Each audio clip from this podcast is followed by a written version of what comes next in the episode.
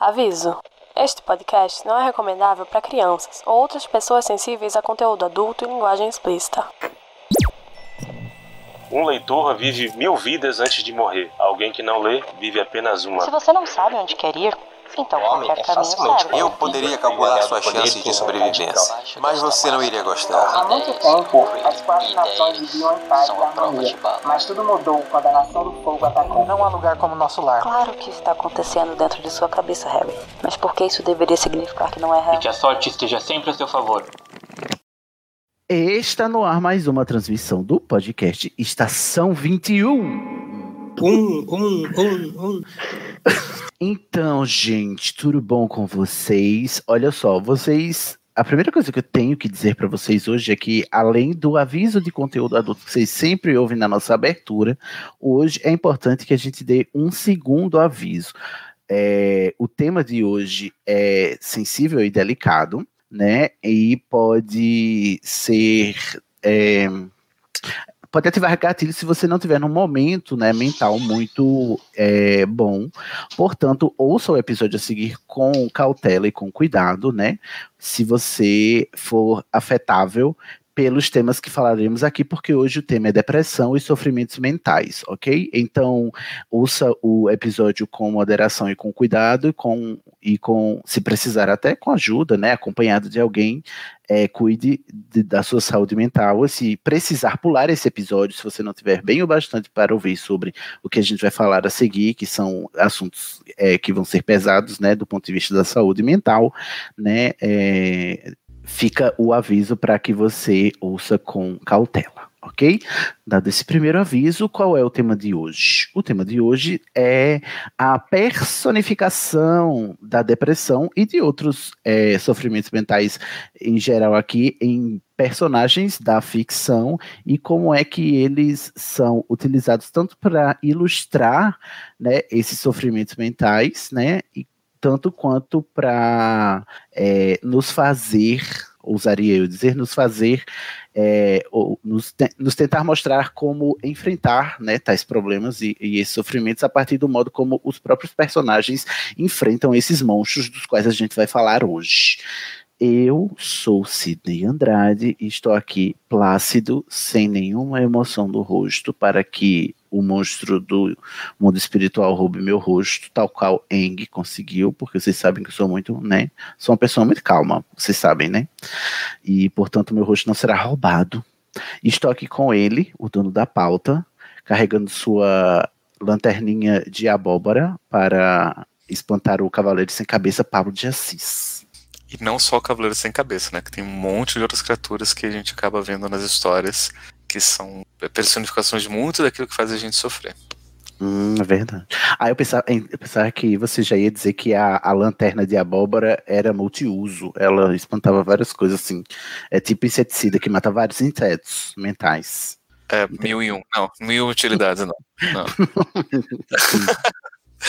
depois, depois eu conto a história quando chegar lá, não, no momento. O outro veterano da chamada hoje é ele que está com o braço todo rabiscado para não esquecer dos silêncios que viu ao longo da sua vida, Franco Wolf. É que bom que tu disse que era por isso que estava escrito, porque eu já tinha esquecido mesmo.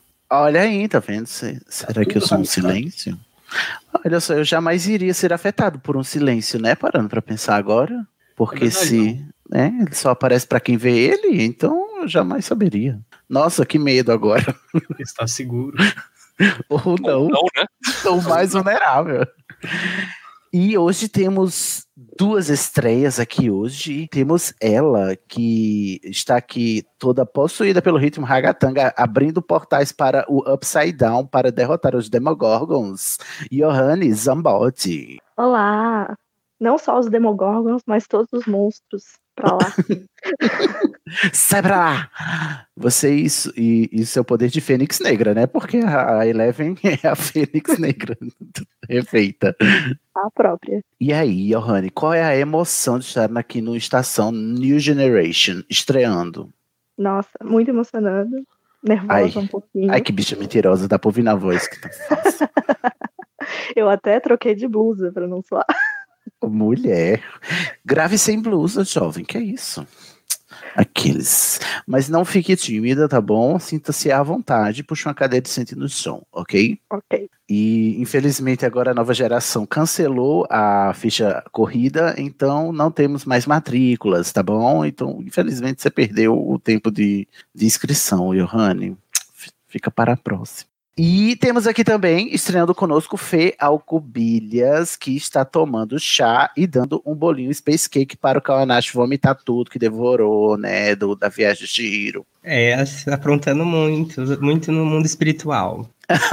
que legal. Me lembrou Yu Yu Hakusho agora, Altas Aventuras. Altas aventuras do mundo espiritual. Também. Churato. Nossa, gente, vários gatilhos agora, Churato. Saudades. Saudades, mas não. Só que. Deixa lá, né? Deixa Deixa lá. Churato fica. Nossa, se Cavaleiro de Zodíaco já é ruim, imagina Churato, Racista. Nossa, meu Deus do céu. Não votem em Churato, pelo amor de Deus. Não botem isso nas sugestões. Ah, mas eu vou votar sim. Ai, que bicha mal feita.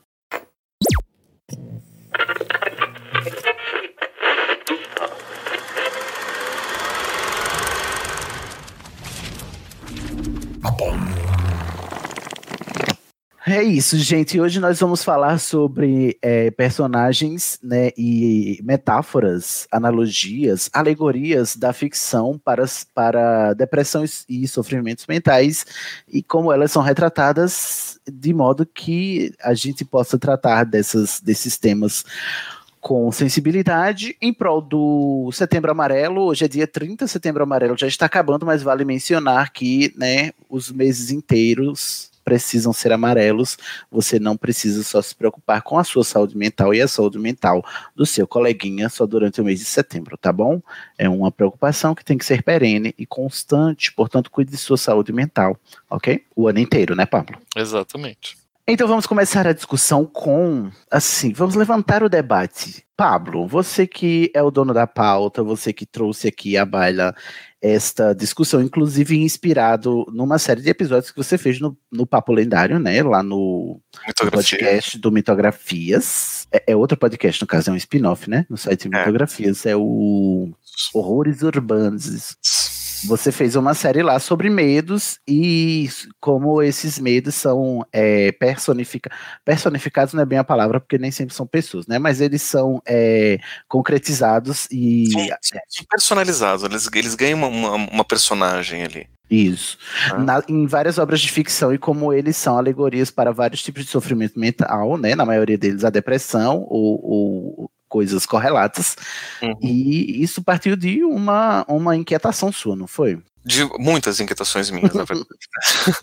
é que assim, é, a gente olha, por exemplo, para a depressão no senso comum e a gente já vem na cara, óbvio, o, o que dizem, né, que depressão é uma doença e a própria Organização Mundial da Saúde, por exemplo, coloca a depressão atualmente como sendo a doença que mais provoca afastamento de trabalho atualmente. E dizem que até 2030, 30% da população mundial vai ser diagnosticada com depressão. Uhum. né? E essa é uma coisa que eu sempre me questionei. Por que com tanto remédio, com tanta atenção psiquiátrica, com tanto isso, você só tem um aumento, quase como se fosse uma epidemia cujo remédio não tem efeito nenhum? Porque em tese deveria estar diminuindo, não está, está aumentando. Né? E isso me faz questionar muito. Né? E há muito tempo eu trato de muita gente que, que sofre com isso e, e eu tento entender o que acontece. E uma das coisas que eu mais vejo é que as pessoas tratam a depressão como se fosse um problema interno. Uma falha do meu cérebro, um problema do meu corpo que não consegue responder, logo me deprimo. Né? Eu já ouvi um relato que era quase isso. A pessoa tratou a depressão como se fosse, tipo, a pessoa pegou uma gripe, como se fosse a mesma coisa. Ele, inclusive, falou, tipo, ah, eu peguei depressão. E aí eu me tratei, curei, o, tomei o remédio. E no meio do relato dela, ela estava contando como a vida dela se transformou completamente. Né? De como ela era muito boa, daí ficou péssima, horrorosa, passou por um momento de sofrimento muito grande, que qualquer um ia ficar triste e ela colocou a depressão como se fosse a cereja do bolo. Né? E para completar, peguei depressão, olha só como, como vida não é boa. Consegui resolver todos os meus problemas, voltei para casa, tu, é, resolvi as minhas amizades, minhas disputas, e aí tudo lindo, consegui, graças ao remédio e à intervenção médica, me curar da depressão, e aí tudo melhorou. Ou seja, a própria pessoa não reconhece que as influências, existe um, um, um universo fora que está provocando isso. Uhum. E, e, é interessante que quando a gente olha para a literatura, e para os filmes e para os livros, a gente tem duas alternativas para lidar com a depressão. Né? Ou a gente trata a depressão desse jeito, como se fosse um problema do, do indivíduo, uma fraqueza muitas vezes do indivíduo, que o personagem está deprimido, então ele é fraco, ele tem problema, ele é o doente, ele precisa de cuidado. Uhum. Ou então o, o autor ele cria um personagem que representa esse sofrimento e que representa essa dificuldade na vida das pessoas. Uhum. Quando eu percebi isso, eu achei brilhante a forma como esses autores faziam isso. Porque na nossa vivência cotidiana, de quem vive depressão, é, a pessoa ela quase que relata isso, é, é quase que literalmente isso, né? Como se alguma coisa viesse de fora e roubasse toda a esperança, roubasse toda a energia, roubasse toda a vitalidade. Porque numa hora a pessoa tem e de repente de uma hora para outra a pessoa não tem mais. Uhum. E ela não entende como é que foi isso. Parece que foi roubado isso. Parece que alguém veio de fora, porque não é uma coisa que de repente sumiu ou que uma fraqueza dela. Parece, a sensação é essa. E muitas vezes elas até personificam isso, né? Como se fosse um monstro vindo roubar, como se fosse um problema que ela vai, vai enfrentar.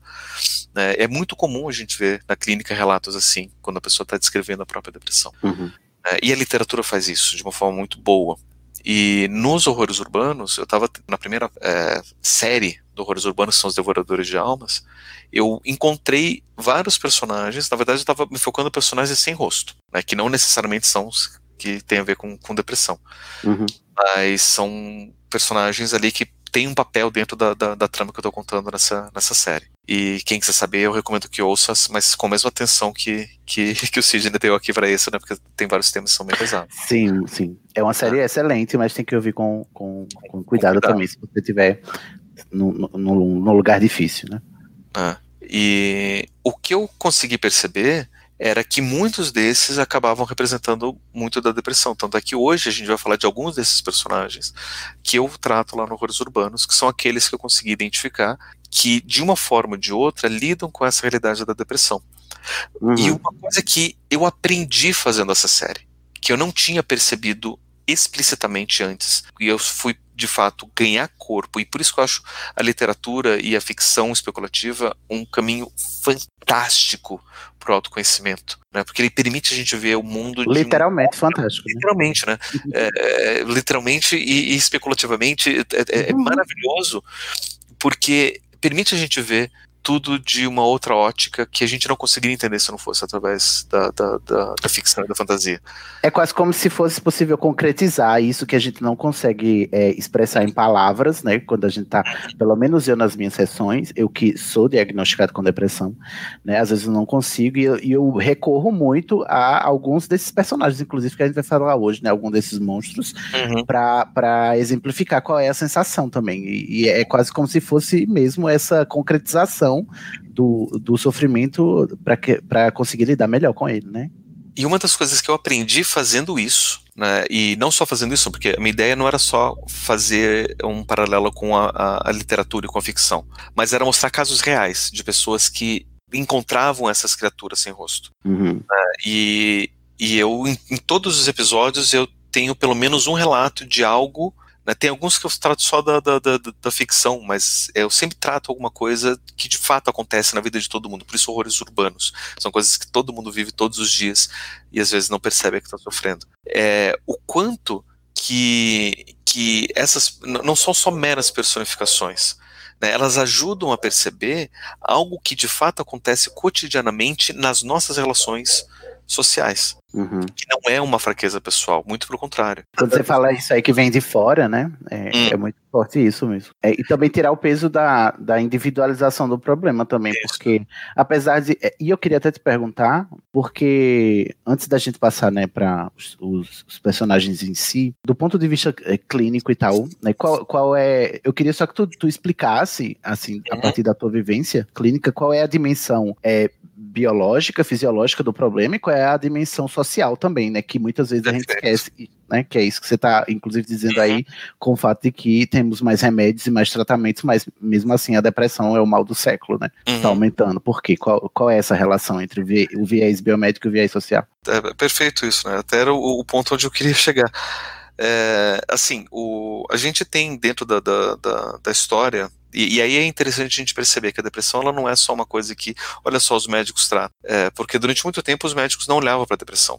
viam o que hoje a gente chama como depressão como sendo qualquer coisa, como sendo frescura, como sendo fraqueza muitas vezes, ou às vezes até vendo como sendo um traço de personalidade, né, e não viam como uma doença. Uhum.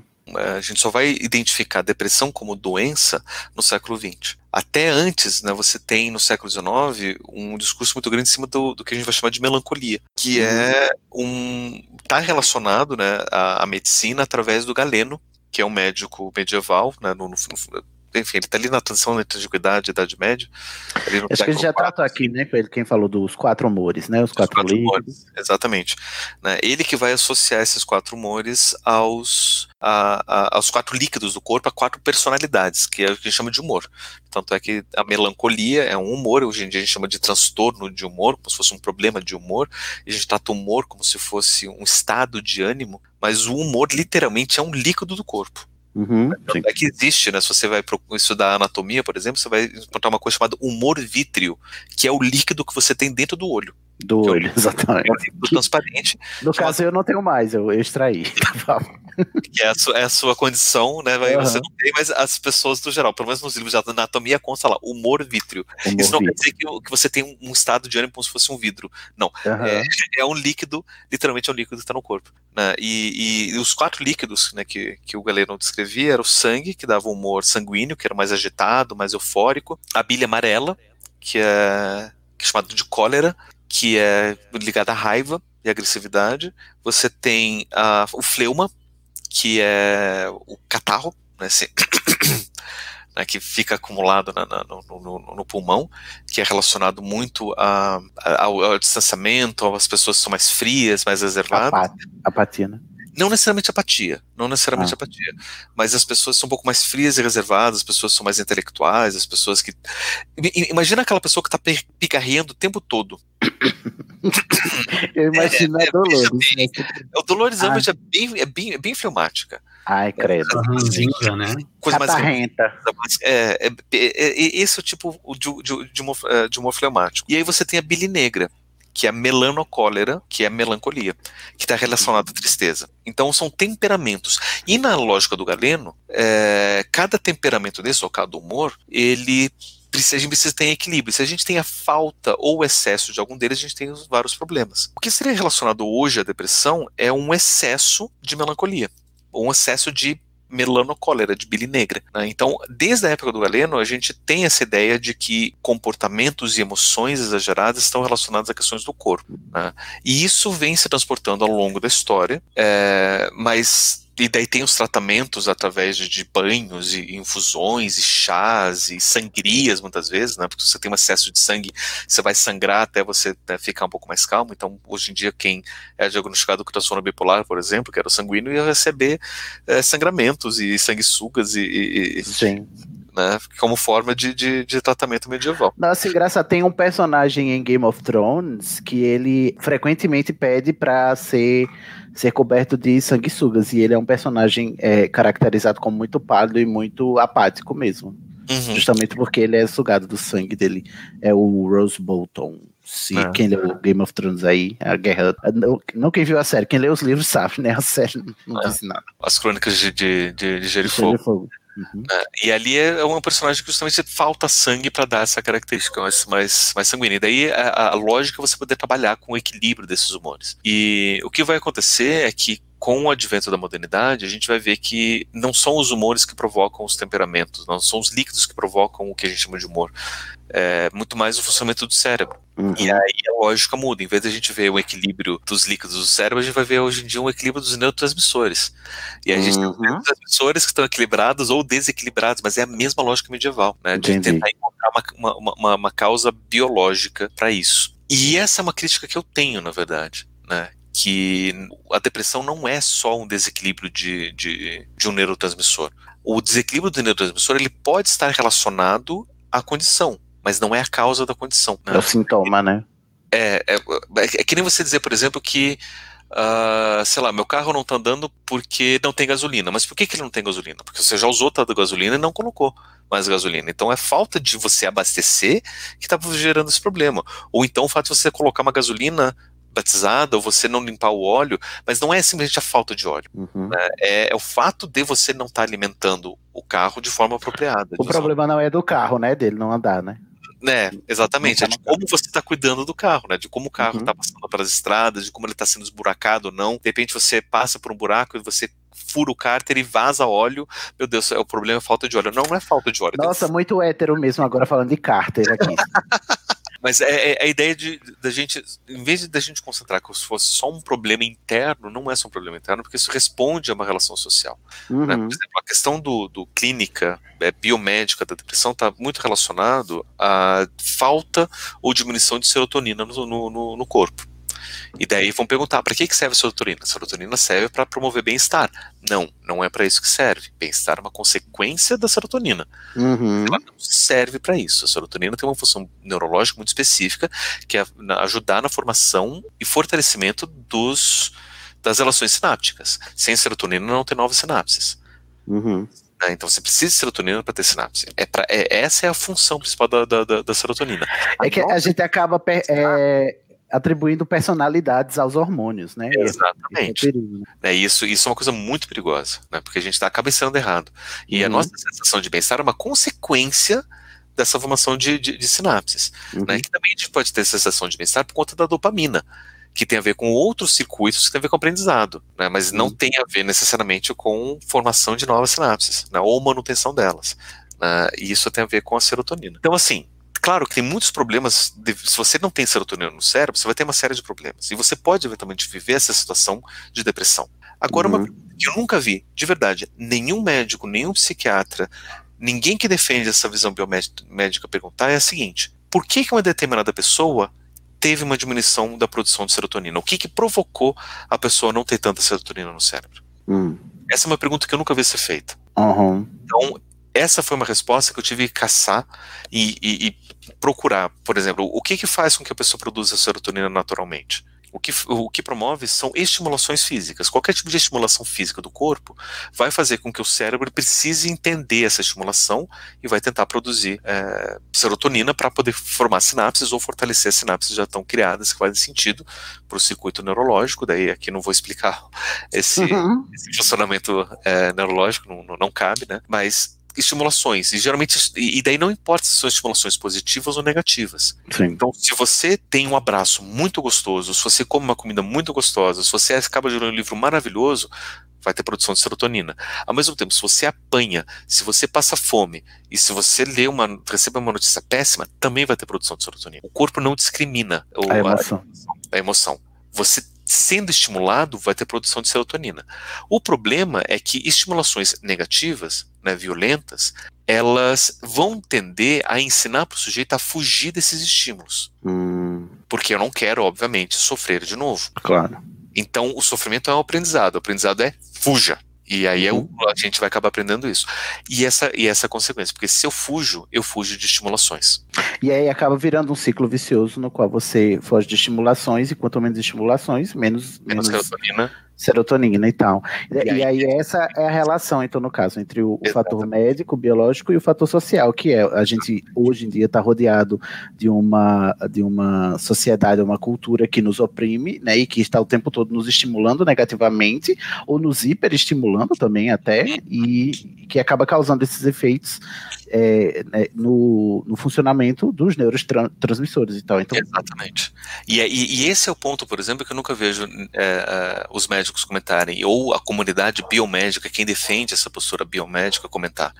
Que todo mundo que passa por, um- por uma situação de depressão, de tristeza, em algum momento foi evitado de ter estimulações. Pode não Uhum. ter sido, por exemplo, através de violência direta, né? Pensa, por exemplo, um, um cavalo que é domesticado, domado, que ele é, ele é ensinado a ter uma visão curta, colocam até aquela, aquela máscara para ele só ver uma coisa específica, responder uma coisa específica. Tem gente que é domesticada desse jeito, sofre violências cotidianas para só ver uma coisa muito específica e não ver o resto Sim, do mundo.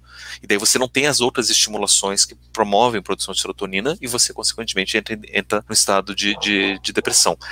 Não só disso, mas às vezes o fato da gente estar numa rotina, da gente acordar todo dia no mesmo horário, fazer todas, todo dia tudo sempre igual, né, e comer sempre as mesmas coisas, e ver sempre as mesmas pessoas, e ter sempre os mesmos hábitos. evita que a gente tenha novas, novas sensações, o corpo meio que se acostuma a esses padrões e, novamente, não tem produção de, de, de, serotonina. Então pode ser tanto pela presença de um agente aversivo, de uma coisa ruim, que vai fazer com que a gente fuja, ou até mesmo como a retirada de novas possibilidades e só deixar aquelas coisas rotineiras tradicionais que acabam também fazendo com que a pessoa entre nesse mesmo padrão de, de, de depressão.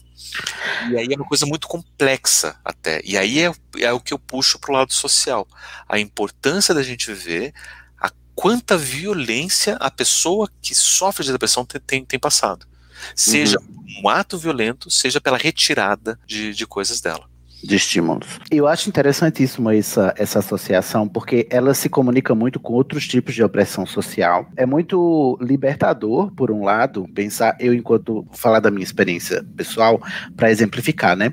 Eu sou uma pessoa é, LGBT, eu sou uma pessoa com deficiência, e eu sou uma pessoa que tem um diagnóstico de, de transtorno de ansiedade generalizada e depressão crônica. E aí, é, um dia eu aprendi que a minha condição de deficiência, ela não, não era era minha, né? O problema não era eu ser cego, o problema é o meu entorno que me oprime, né? E me exclui. E aí pouco importa se eu não enxergo, pouco importa o meu laudo, né? O que importa é a exclusão que eu sofro a partir do momento em que eu não enxergo e a sociedade é, obriga que todos enxerguem, né? Do mesmo jeito ser LGBT, né? O problema não é eu ser uma, um homem gay. O problema é que a sociedade me exclui por eu ser um homem gay porque nos obriga a sermos, né, sempre héteros e tal.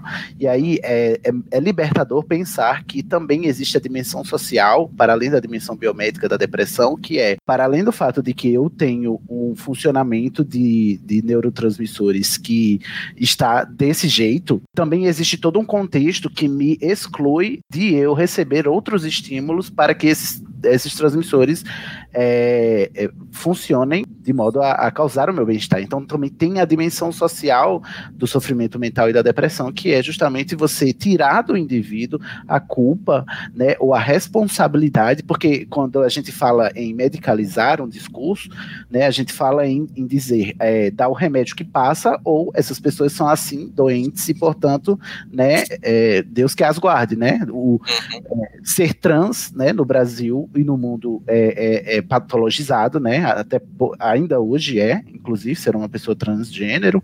Ser LGBT deixou de ser há pouco tempo. Hoje em dia, o discurso da deficiência é luta, né? A luta da, das pessoas com deficiência, da, dos estudos sobre deficiência, luta pela desmedicalização do termo da deficiência, porque e já entende que a deficiência não é uma questão médica, é uma questão social, e a gente ainda está também. É, é, associando até hoje a, o sofrimento mental apenas e pura e simplesmente à dimensão médica, né, e, e, com isso a gente diz, então dá só um remédio que passa, a gente não precisa se preocupar em melhorar o entorno, o, o ambiente social dessa pessoa, que é mais difícil, né? O, é mais fácil você dar o remedinho para a pessoa é, se dopar, e assim, a, a sociedade se isenta de ter que, de ter que mudar para esses sujeitos serem mais acolhidos, né? Ao invés disso, é, é, passa o remédio que, que tá bom. Uhum. Eu, é, é, muito essa minha interseção ela é muito muito pesada mas quando eu penso assim né, a partir dessa perspectiva que você traz é muito o libertador é, me alivia um pouco o peso é, e, é, e, é, e é uma coisa que eu acho que a gente de, deveria ter mais consciência né a gente conseguir pensar que as pessoas que sofrem elas não sofrem porque elas são fracas porque têm um problema próprio elas sofrem por causa por conta de, de, de, falhas nas relações sociais que a gente constrói. É, e que o nosso trabalho não deve ser só para você é, é, olhar o sofrimento da pessoa como um problema, mas olhar o sofrimento como um aviso de que tem algum problema acontecendo. Uhum. Excelente. Então, gente, dado esse prelúdio, eu queria, inicialmente, antes da gente passar para a lista aqui de personagens, como é um tema muito pessoal e muito sensível, eu queria perguntar dos participantes aqui que concordaram em responder, cada um está à vontade, né, em, em responder sobre a, essa pergunta. Eu já falei um pouco da minha experiência com o tema, né, agora há pouco, e eu queria saber de vocês também qual é a relação de vocês com o tema depressão ou com o tema é, é, a gente não fala transtorno mais, né, Pablo? É patologizar, né? Mas com. Não, esse, eu, eu, gosto de falar muito, da, eu prefiro falar sofrimento mental, sofrimento psíquico, né? Uhum. Porque a questão de transtorno, doença, está muito ligado. O transtorno é ainda melhor do que doença. Uhum. né? Porque transtorno você ainda tem abertura para uma possibilidade de, de, que é um, um problema que você está enfrentando e não necessariamente é uma condição sua. Quando Sim. você joga para doença, daí você já fecha para um problema pessoal biomédico e, e, não tem escapatória. Eu gosto de abrir para o espaço do sofrimento. Sofrimento mental. Desde que eu vi a primeira vez você falar esse termo, eu, eu achei bem bacana e eu procuro adotar ele também, mais do que transtorno.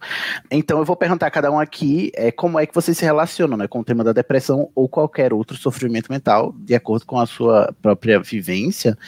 É, vamos começar pela Johanne, você. Sou, eu, eu não. Coincidentemente, só porque eu não falei, eu sou formada em psicologia também. E eu ultimamente não tenho contato com clínica trabalhando porque eu sou especialista em avaliação psicológica. Então eu dei uma afastada na, em trabalhar com clínica, né, com as pessoas. Mas eu passei por um episódio depressivo, como eu e meu terapeuta chegamos à conclusão. É, logo quando eu me formei, eu fiquei quatro meses, mais ou menos, em estado, como eu gosto de, de chamar, quase vegetativo, porque eu mal saía da cama, eu levantava para ir no banheiro apenas, porque até a comida minha mãe me trazia. E foi um período que eu fiquei muito sem ação, porque eu não sabia o que estava acontecendo comigo. Tanto que esses quatro meses eu quase não tenho memória deles. E, hum. e a minha mãe, estando comigo e percebendo a, a minha, minha condição, foi muito. Minha mãe, né? uhum. me levou, me orientou para fazer, me levou para terapia. E eu fiquei muito tempo em negação, né? Porque como psicóloga recém-formada, estava completamente sem entender por que eu estava com depressão. E eu tinha passado por várias questões na época do, da minha formação mesmo. E isso foi não a cereja do bolo, como o Édipo descreveu, mas foi uma, uma consequência, foi uma, uma série de, de, de, de, coisas que aconteceram na minha vida e que me levaram a essa situação. E eu passei muito tempo sofrendo para entender e aceitar que eu tive depressão também. Porque uhum. eu me sentia meio frustrada, meio. Não é hipócrita, mas meio. Como assim? Eu, uma pessoa esclarecida, formada em psicologia, cair uhum. nesse, nesse lugar e que era completamente sem sentido. Tanto que eu me afastei muito da clínica na época por causa disso, porque eu não conseguia tratar pacientes com depressão logo depois que melhorei. E eu acabei me afastando desse dessa área da psicologia, provavelmente por causa disso. Hoje eu ainda faço terapia. Eu passei em 2018 um período um pouco quase, né? Quase entrei de novo por outras questões também que aconteceram, mas como eu já estava safa, vamos dizer assim, eu percebi o que estava acontecendo comigo, busquei ajuda imediatamente. E desde 2018 eu não interrompi mais tratamento, porque eu sei o quanto é importante para mim estar em constante autoanálise. Eu e meu terapeuta, que somos praticamente parceiros de guerra, a gente tem trabalhado e eu consegui trabalhar várias outras questões da, da minha vida, não só referentes aos episódios com depressão, e que agora eu sinto que estou melhor preparada também, até para lidar com os sofrimentos no geral que a vida traz teve, pra gente. Teve algum, algum processo que você sabe apontar assim, que, que, que, que foi esse processo transformador para você sair desse, dessa crise? Então, para sair, eu acho que foi o movimento de fora. Da primeira vez, foi minha mãe me puxando, me chamando a atenção para que eu não estava bem, porque eu não, eu, como eu falo, estado semi-vegetativo, eu não, eu não, eu não existia. Uhum. Então, eu não tinha, eu não tinha nem percepção do que estava acontecendo. Então, a primeira, a primeira vez o esforço foi bem externo mesmo, de movimentar, de fazer alguma coisa. Tanto que as primeiras sessões eu fui meio que sem saber o que eu estava fazendo, eu fui porque minha mãe pediu para ir. E aí, a partir disso, que eu fui melhorando, olhando para trás, fazendo alguns exercícios com meu terapeuta, de tentar fazer, porque eu não queria sair na rua, e várias outras coisinhas, assim, mini coisas, para eu voltar a ficar ativa, né? Uhum. E a segunda vez foi um processo de nesse caso, já porque eu já tinha feito terapia há muito tempo, de reconhecer que eu estava em sofrimento. A primeira vez eu não sabia, a segunda vez eu reconheci e busquei ajuda o mais rápido que eu consegui. Porque uhum. já sabia que a, os passos que eu estava dando me levariam a, a, a lugares meio escuros, meio sombrios. Sombrios. Uhum. Como o nome do episódio, né? O Vale das Sombras. É, Franco, e você? Qual é aí a sua história? Assim, uh, por muito tempo eu pensei que eu fosse uma pessoa preguiçosa e invejosa, né? Só que depois de ter contato com especialistas e tudo mais, uh, me ajudaram a entender que, na verdade, eu tava tendo. Eu não lembro qual é o termo que usou faz algum tempo já, mas que eu tinha episódios de depressão. Eu não tinha. Não era uma constante, né? Uhum. Era em momentos específicos de alguma coisa que acontecia e eu me isolava e. Uh, sabe aquele mal da, da rede social, de tu ficar rodando a rede, prestando atenção na vida dos outros e querendo aquilo para si? Sim, sim. É basicamente isso que eu fazia comigo, era eu me sabotava querendo a vida dos outros, sabe?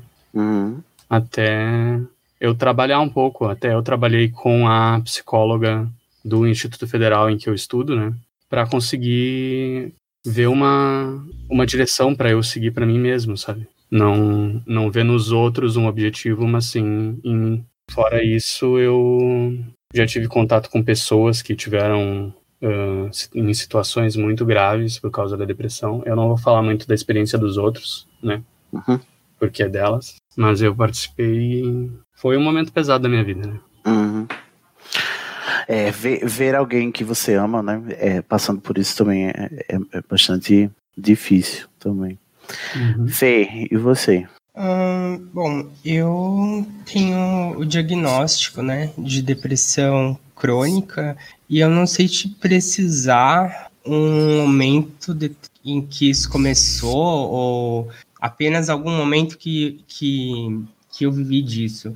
Eu lembro que já na infância é, eu tinha alguns momentos de me isolar é, e de me colocar de castigo, que era uma coisa muito bizarra, assim, para os meus Uhum. pais, né? E aí, durante a adolescência, eu desenvolvi é, um transtorno alimentar. E isso veio acompanhado de uma depressão muito grande. Que aí, novamente, passei por um período de isolamento muito grande. E também tinha essa questão da autossabotagem, né? Mas acho que, assim, um momento bem marcante foi quando eu comecei a me dar conta da questão de gênero. Uhum. E aí eu comecei a entender melhor essa, esse, essa relação doentia que eu tinha com o meu corpo, né? E aí eu comecei a reconhecer que em diversos momentos isso era, na verdade, uma disforia de gênero. Por exemplo, quando eu fui fazer academia e eu comecei a perceber que eu estava começando a ganhar músculo. Isso me causou um, desconforto que eu não sabia por que, que era muito bem e eu larguei mão de tudo. E aí depois eu fui percebendo que isso era uma questão de gênero minha. E, e isso acabou me deixando em, em alguns momentos assim inerte, totalmente inerte, em que as pessoas tinham que me puxar para fazer alguma coisa, mas normalmente o que me fazia sair disso era exaustão, porque não aguentava mais ficar nesse estado vegeta semi-vegetativo, como a Johanne disse, né? Uhum. E era, era muito cansativo. E, e aí, foi- é, mais ou menos, é, basicamente é isso mesmo. Ô, ô Fê, só para o pessoal é, entender, você consegue explicar o que seria, o que é disforia de gênero De para quem para quem não tá né, mais ligado no, no que é o termo? Bom, eu não sei se eu vou saber explicar com termos é, técnicos corretos, Uhum. mas é, ah, é basicamente você tem uma, uma relação é, de um desequilíbrio com relação a, a- a como você enxerga, como você se enxerga e como você vê o seu corpo. Que o seu corpo não necessariamente expressa o teu gênero, né? Uhum. Então isso é muito comum, é, é mais fácil de você entender com pessoas transbinárias. Então, por exemplo, uma mulher trans, antes dela começar a transição, ela começa a se incomodar com o fato de, sei lá, crescer barba. É, um homem trans começa a se incomodar com o fato de ter seios. E pessoas não binárias, aí varia muito, porque é uma questão que tem, é um, é um termo guarda-chuva também, né? Mas no Uhum. meu caso, por exemplo, com é, o fato de eu não ter uma apresentação andrógena, entende? Hum, E isso acaba causando um, um, um incômodo de desde olhar o espelho até se até se mostrar para as outras pessoas. uhum. No caso hoje você você se identifica como não binário, né? Não é isso? Uhum, Isso. E isso foi importante para esse teu processo de, de, de sair desse lugar sombrio? Bastante. Quer dizer, a pergunta é, é retórica, né? No caso, eu queria Sim, só que você expressasse é, como foi, como foi é, esse reconhecimento da não binariedade, como foi que descobrir a não binariedade para você se, se, é, se livrar um pouco, né, desse peso que você falou aí, né? do- Diminuiu bastante, mas ao mesmo tempo também me deu outras preocupações. claro, sim, sim. Por conta de, por exemplo, poder me express- expressar o meu gênero através de roupa e por aí vai. Como eu tô morando no interior agora, isso acaba sendo um- tem um peso muito maior porque o estigma é muito maior do que se eu tivesse, sei lá, numa bolha LGBT numa grande cidade como São Paulo ou Rio de Janeiro, entende? Entendo. Agora você tem que se preocupar agora com a transfobia, né? Sim. Infelizmente a gente não tem um, um pingo, um sossego, né? Um minuto de sossego nessa casa. Pois é.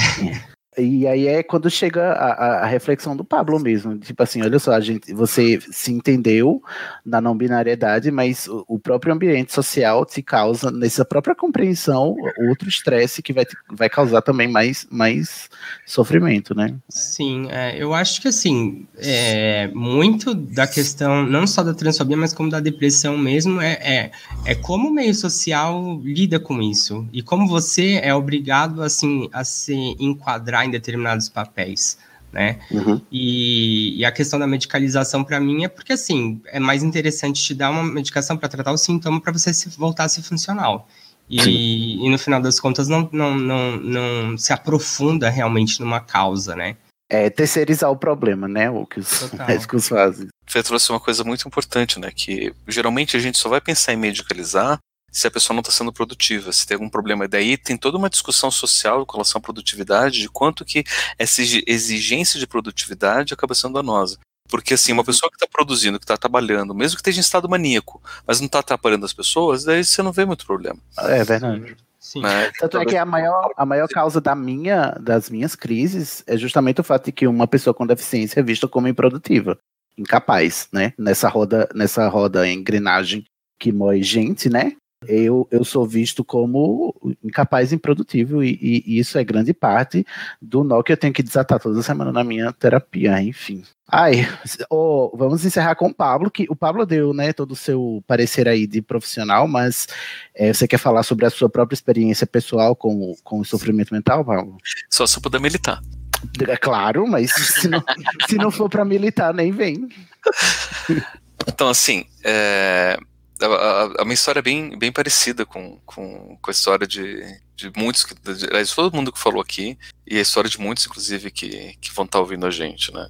Porque eu, eu reconheço a minha história a partir de duas perspectivas. Uma a partir dos meus olhos, daquilo que eu vivi. E outra é como que eu vejo hoje, olhando para minha história, tudo o que aconteceu comigo, e eu não consigo perceber.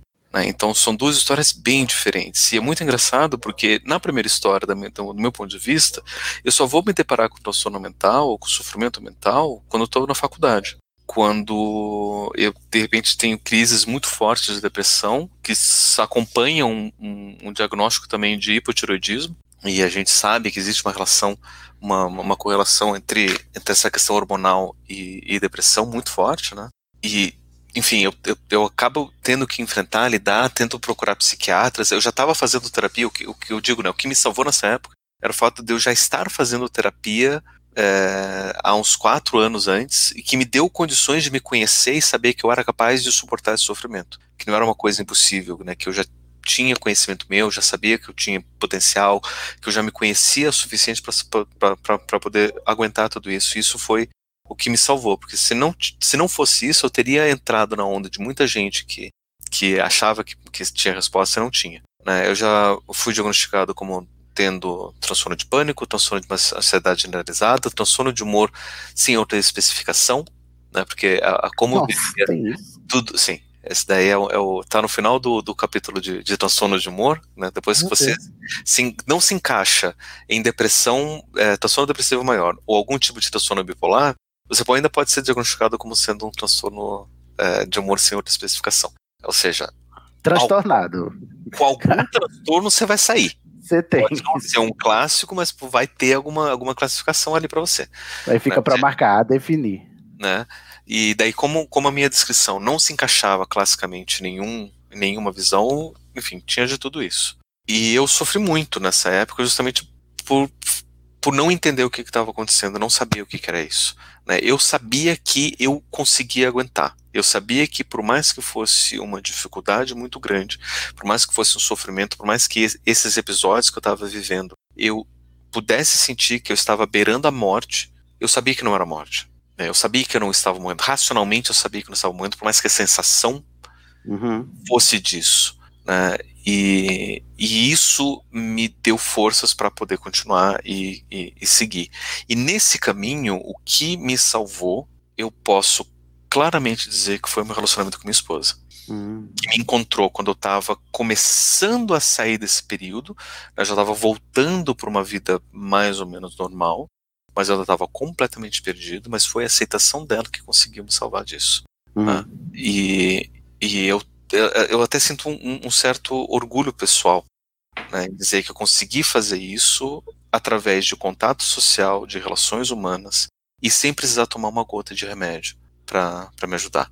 Só que ao mesmo tempo eu sei que conseguir fazer isso que eu fiz é um incrível de um privilégio, que não é todo mundo que consegue fazer.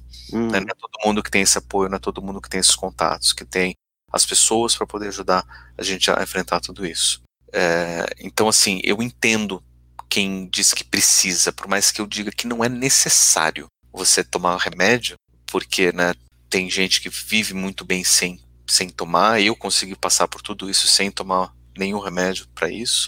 Né, então não é necessidade, mas eu entendo que não é todo mundo que tem as condições que eu tive para poder enfrentar isso. Uhum. É, então, assim, esse é um olhar, olhando através da, da minha visão, né, de como eu vivi. Só que isso não me, não me é, contentou com isso, né? Como uma pessoa sempre curiosa e sempre inquieta, eu precisei compreender as coisas de um jeito diferente. Né? E nisso eu acabei descobrindo o termo de, da, da, da, medicalização da vida, que é uma tendência da gente tratar problemas da vida como problemas médicos. Isso é muito comum na escola, quando a gente medicaliza a educação. Né, e a gente pega um problema real, que é o fracasso escolar, que é quando a escola fracassa no seu objetivo de educar as crianças, e aí você medicaliza isso dizendo que o problema da criança que tem qualquer transtorno de TDAH, é, TOD, que é transtorno, não é, não é TOD do, do, do, do chocolatado, não, é TOD, antes fosse. Mas TOD é transtorno, transtorno, opositor e desafiador, que são aquelas crianças que não, não, não querem seguir as regras. Meu Deus, eu tô chocado com os nomes, assim. Os, ah, e, e as nomenclaturas mim, até Pra mim, uma criança que não quer seguir regra, ela tá sendo saudável, porque muitas vezes as regras são completamente esdrúxulas. Exatamente. E, e, é bom que a criança tenha consciência dessas regras esdrúxulas e possa fazer uma coisa diferente. Né? Mas os adultos veem isso como, como um transtorno, né? E ou vários transtornos de aprendizagem, né, desde disgrafia, descalculia, dislexia, ou seja, você medicaliza o, o problema e diz que esse é o problema da criança e não que seja um problema da escola, que é o fracasso da escola, que é um outro uhum. termo que a gente cunhou aqui no Brasil, que é o fracasso escolar. E aí, quando eu comecei a ver isso, eu comecei a ver que não. O problema, na verdade, a medicalização é um problema. A gente tratar como um problema médico, coisas que são da vida, é um problema. Né? Então, isso precisa ser combatido, isso precisa, a gente precisa ter consciência disso para a gente poder enfrentar isso de frente. E, e mudar, né? E mudar. Né? E, e, e, eu, por ter passado por essa vivência né, de, de, de, depressão ou ansiedade ou pânico, ou sei lá o que, que os médicos querem, hoje em dia eu acho que se eu fosse, fosse procurar um médico, ele diria que eu teria, teria transtorno bipolar, ou talvez até borderline, né, que tá, tá na moda hoje. Você Meu Deus. Controlar pessoas com isso. Mas enfim, eu por conta, inclusive, dessa minha resistência de, de, de, não querer aceitar esses rótulos, eu fui procurar isso, descobrir tudo isso. E descobri, no meio do caminho, enquanto estudava medicalização e via que, poxa, existem coisas que podem ser vistas como naturais e que a gente trata como um problema médico, descobri um conceito que mudou toda a minha vida, que é o conceito de neurodiversidade. Uhum. Outro conceito é, é, psicológico que é o de neuroplasticidade. É, que vão dizer o seguinte, a neuroplasticidade é um conceito um pouco mais, mais usual, porque é um conceito trabalhado dentro da, da, da neurologia, da neurociência, da neuropsicologia. Né? A, a Johanna, inclusive, já deve ter estudado isso na, na faculdade de psicologia. E, e a ideia da neuroplasticidade diz que o nosso cérebro ele é plástico a ponto de se adaptar a diferentes condições. Né? Então, a, gente usa a ideia de neuroplasticidade, por exemplo, quando a gente fala que a pessoa só sofre uma lesão, perde parte do cérebro, o resto do cérebro que fica, ele consegue se adaptar para poder dar conta dessa parte do cérebro que foi danificada. Né? E daí uhum. você tem um monte de, de, de intervenções que é possível, né? Tem, tem um monte de, de, de reabilitação neuropsicológica que você consegue fazer para o seu cérebro voltar a funcionar. E, e aí eu fico pensando, bom, se o meu cérebro ele é plástico e ele consegue se adaptar a questões, tipo, a pessoa sofre uma lesão, ela literalmente perde metade do cérebro, você tem ali um, uma hemisferiotomia, tipo, um hemisfério inteiro é retirado, e ainda assim o resto do cérebro consegue dar conta e consegue se recuperar. Tem gente que literalmente nasce com metade do cérebro, que uhum. nasce só com um hemisfério, e só vai descobrir isso depois de muito tempo, quando ela começa a ter uma dor de cabeça muito forte, alguma coisa, vai fazer uma tomografia, uma radiografia, e aí vê que não tem outra metade. Cara. Consegue viver tranquilamente, porque a metade que está lá conseguiu se adaptar e dar conta da função do cérebro inteiro. Essa uhum. é o tamanho da plasticidade do cérebro. Né? Mas isso daí a gente só consegue se o cérebro ainda está em formação, ainda consegue, né, depois de uma certa idade, é, fica mais difícil o cérebro se adaptar. Mas, assim, o cérebro ele é plástico, ele se adapta. Mas se o cérebro se adapta, por que, que eu vou ter que colocar um químico ali para isso? E por que, que eu não posso entender, inclusive, as reações né, dos transtornos, dos sintomas, como adaptações também neuroplásticas? Né? Ou seja, a forma como o cérebro está se adaptando a determinada reação do ambiente, a determinada transformação que ele está vivendo. Né? E aí eu comecei a ver que pregar, inclusive, a medicação e a medicalização, dizer que tenho um problema médico e precisa, necessita de uma intervenção é, química, nega esse fato do cérebro, que o cérebro ele é, ele é plástico. Né, e que as pessoas elas se adaptam, elas mudam, elas se transformam o tempo todo. Né, e isso é um fato biológico, uhum. anatômico. Né, então a gente tem que levar isso em, em, consideração na hora de poder pensar essas transformações. Parando para pensar assim, é, a, a, a supermedicalização né, da, na, dos, dos transtornos mentais é meio que subestimar a, a própria capacidade do cérebro, né? Exatamente. Né? E todo o cérebro ele é plástico. Né? É claro que os cérebros mais velhos têm mais dificuldade, mas mesmo assim ele é plástico. A gente aprende o tempo todo. O aprendizado é prova da plasticidade da neuroplasticidade. Sim, claro. Então, assim, a gente, então a gente pode lidar com tudo isso de outras formas. E, e, então isso, isso, essa é uma das coisas que me, que, me, que me fez questionar. A outra é da neurodiversidade. E quando eu fui entender neurodiversidade, para mim foi um que me abriu os olhos para muita coisa, porque neurodiversidade, por mais que tenha ali a, o radical neuro, não é um conceito neurológico, neuropsicológico, científico, médico. Uhum. Ele é um conceito social e político, necessariamente uhum. social Foi cunhado por um grupo de autistas no final dos anos 90. O, o termo, inclusive, foi cunhado por uma, uma, uma jornalista, se não me engano, ou psicóloga que é autista, que propôs esse termo, mas para falar de uma necessidade política de reconhecimento que, além das várias variações e diferenças que a gente tem no nosso corpo, o nosso cérebro também pode ser diferente e não tem problema nenhum com relação a isso. Uhum.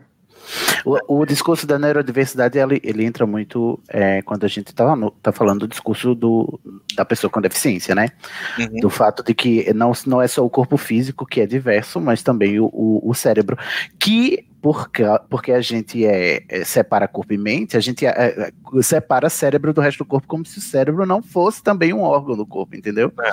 E aí vem justamente essa, essa, esse conceito da neurodiversidade não à toa do, do movimento de autistas para, inclusive, é, militar sobre o fato de que não existem só corpos diversos, mas cérebros diversos também. E isso hum. não, não precisa ser necessariamente um problema, só é um problema a partir do momento em que você exclui essas pessoas que são diversas, né? Exatamente.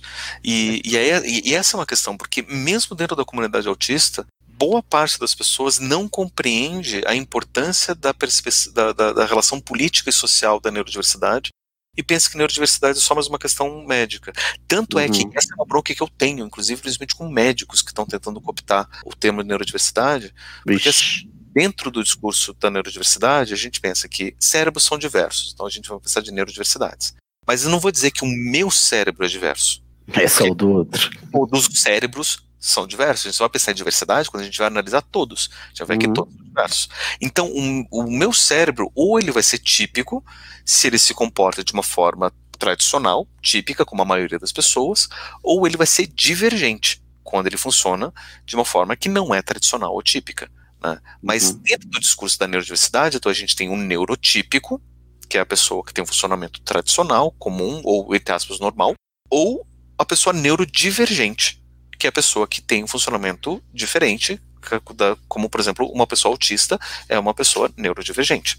Uhum. Não o autismo, mas o TDAH também, enfim, várias outras condições que a gente vai poder A considerar. dislexia também é neurodivergência. Dislexia também é uma neurodivergência, né? É, então tem, tem várias questões ali que são uma neurodivergência. Aliás, a gente pode dizer que essa é uma neurodivergência, o cérebro é neurodivergente. Só que eu vejo muito médico dizer que tem um neurotípico e tem um neuroatípico. e daí você joga para a tipicidade a, a, a, a, base, e aquilo que diverge é o atípico, Exato. Acaba. e não a diversidade. A base tem que ser sempre na, na, na diversidade. Uhum. né? E aí, quando você fala de neuro, neuroatípico, aí você está matando a diversidade. Você está dizendo que ele é um diferente, que ele é atípico, ele não se encaixa na tipicidade que é o, que é o padrão ainda. Só para traçar um paralelo, é para ficar mais claro, é como quando dizem que é, tem a sexualidade normal e tem a sexualidade desviante, né? Então é normal, Exatamente. é típico ser hétero e tem a sexualidade desviante, que são as outras orientações sexuais, né? É o mesmo problema, né? Do, do Exatamente. neurotípico e neurotípico. Exatamente. né? Então, isso já é todo um, um- um- um- todo um problema né, que, que se constrói em cima disso. E aí eu me deparei com esse conceito e eu vi que é necessário a gente trazer essa discussão para o campo social e político, para as diversidades, e a gente poder compreender. E daí eu fiquei pensando, será que a depressão que eu sofri, que eu vivi, poderia ser uma neurodiversidade? Será que o meu cérebro ele poderia estar funcionando de um jeito diferente, a ponto de eu reconhecer isso como uma neurodiversidade? Por isso que eu funciono assim? E esse foi o meu questionamento durante muito tempo. Né? Uhum. E, só que assim, an- antes de eu poder afirmar uma coisa dessa, eu tinha que ter certeza.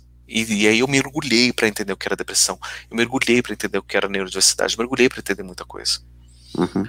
E a minha conclusão foi que não, depressão não é uma neurodiversidade, Hum, porque depressão ela é resultado de violência. entendi. Você não pode considerar a violência como uma neurodiversidade. A Uhum. violência acontece com todo mundo e todo mundo pode entrar nesse estado de depressão, sendo neurodiverso ou não, porque Uhum. todo mundo é passível de, ser- de sofrer violência. Depressão é uma resposta natural do corpo a uma violência que te leva a você não buscar estímulos, que tem a ver com um conceito que a psicologia vai tratar como desamparo aprendido. Uhum. E, e esse é um conceito muito legal. Aliás, é muito triste a gente viver por isso, mas é muito legal a gente entender como funciona. Né? Que o desamparo aprendido ele é um estado onde a pessoa ela não se comporta para mais absolutamente nada, justamente por falta de estímulos. Tem isso lá na pauta, né? Lá, lá, lá mais para baixo. né? Não. Os estudos que chegaram a construir essa ideia da- do desamparo aprendido né, foram feitos com, com animais. Né? Então, eles, por exemplo, pegavam um cachorro e colocavam ele dentro de uma jaula é, que dava choque. Né? Que qualquer lugar onde ele ficasse no chão dava um choque nele. Menos um determinado tapetinho. Aquele tepe, eh, colocava um tapete lá que isolava, e aí ele aprendia que naquele tapete não levava choque, então onde quer que você colocasse o tapete, ele ia lá e ficava no tapete, porque ele aprendeu que ele não leva choque. Mas se não Uhum. tinha esse tapete, ele tentava procurar algum lugar que não desse choque e ele percebia que qualquer lugar dava choque. Então ele deitava e ficava recebendo choque, sem fazer Uhum. nada. Então ele preferia ficar lá deitado, sem receber, né, sem fazer nada e ficava recebendo choque porque não tinha o que ele fizesse, nada do que ele fizesse ia livrar ele do choque. Daí quando abriam a porta da gaiola para ele pedir pode sair, indicar para ele sair, ele não saía. Ele tinha que ser fisicamente carregado para fora e ele perceber que ele não ia mais receber choque para ele poder modificar o comportamento dele. Porque ele, por conta própria, não sairia dessa, dessa situação. E aí começaram a pensar: será que o excesso de, de, de estímulos negativos, né, de, de, De violência. de aversivos, né, o, o estímulo aversivo é o, é o termo técnico psicológico, né, Uhum. ou violência social, será que isso não estaria provocando que as pessoas não tivessem mais resposta? Sim. E aí fizeram vários estudos com humanos, de uma forma até bem, bem mais sutil, por exemplo. É, pegava um- dois grupos de pessoas e falaram, ó, você vai ter que responder esse questionário. É um teste de inteligência, de, enfim, de qualquer coisa. Não importa o, o, o- teste. E daí metade colocavam, colocava as duas pessoas em uma sala semelhante. E a condição era, do lado de fora tinha um barulho muito grande, como se fosse uma obra, uma construção, uma coisa assim. Né? Ou então ligava uma música né, no, no, no, no ambiente. Para metade dessas pessoas diziam, putz, desculpa, mas esse barulho não tem como tirar daqui, né? Ou a janela está quebrada, ou a obra está muito alta, mesmo tempo que você possa fazer. Você vai ter que fazer a prova com esse barulho. Né? Ou então o rádio está ligado, você não tem como desligar, infelizmente tá, faz parte do sistema, a gente não tem como desligar, a não ser que desligue toda a luz né, do, do, do, do prédio. Vai ter que deixar o rádio tocando aí direto. É, ou seja, um barulho que atrapalhava a pessoa a executar a prova. E por outra metade dizia: se esse barulho estiver te incomodando, você pode fechar a janela que vai abafar o som, você pode desligar o rádio aqui, que daí você desliga o, o som. E, foi, e é muito bacana porque o resultado ele não dependia se a pessoa de fato se isolava do som, mas se ela tinha a capacidade de eh, acabar com o som. Então, ter o som ou não não interferiu no resultado da prova.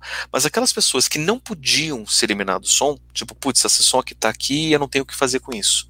Eles iam pior na prova do que aquelas pessoas de esse som tá aqui, mas quando eu quiser eu posso fechar a janela, ou posso desligar o rádio.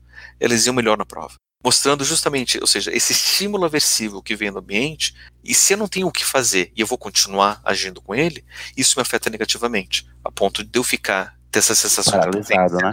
paralisado, sem nada para fazer. E eu via muito disso.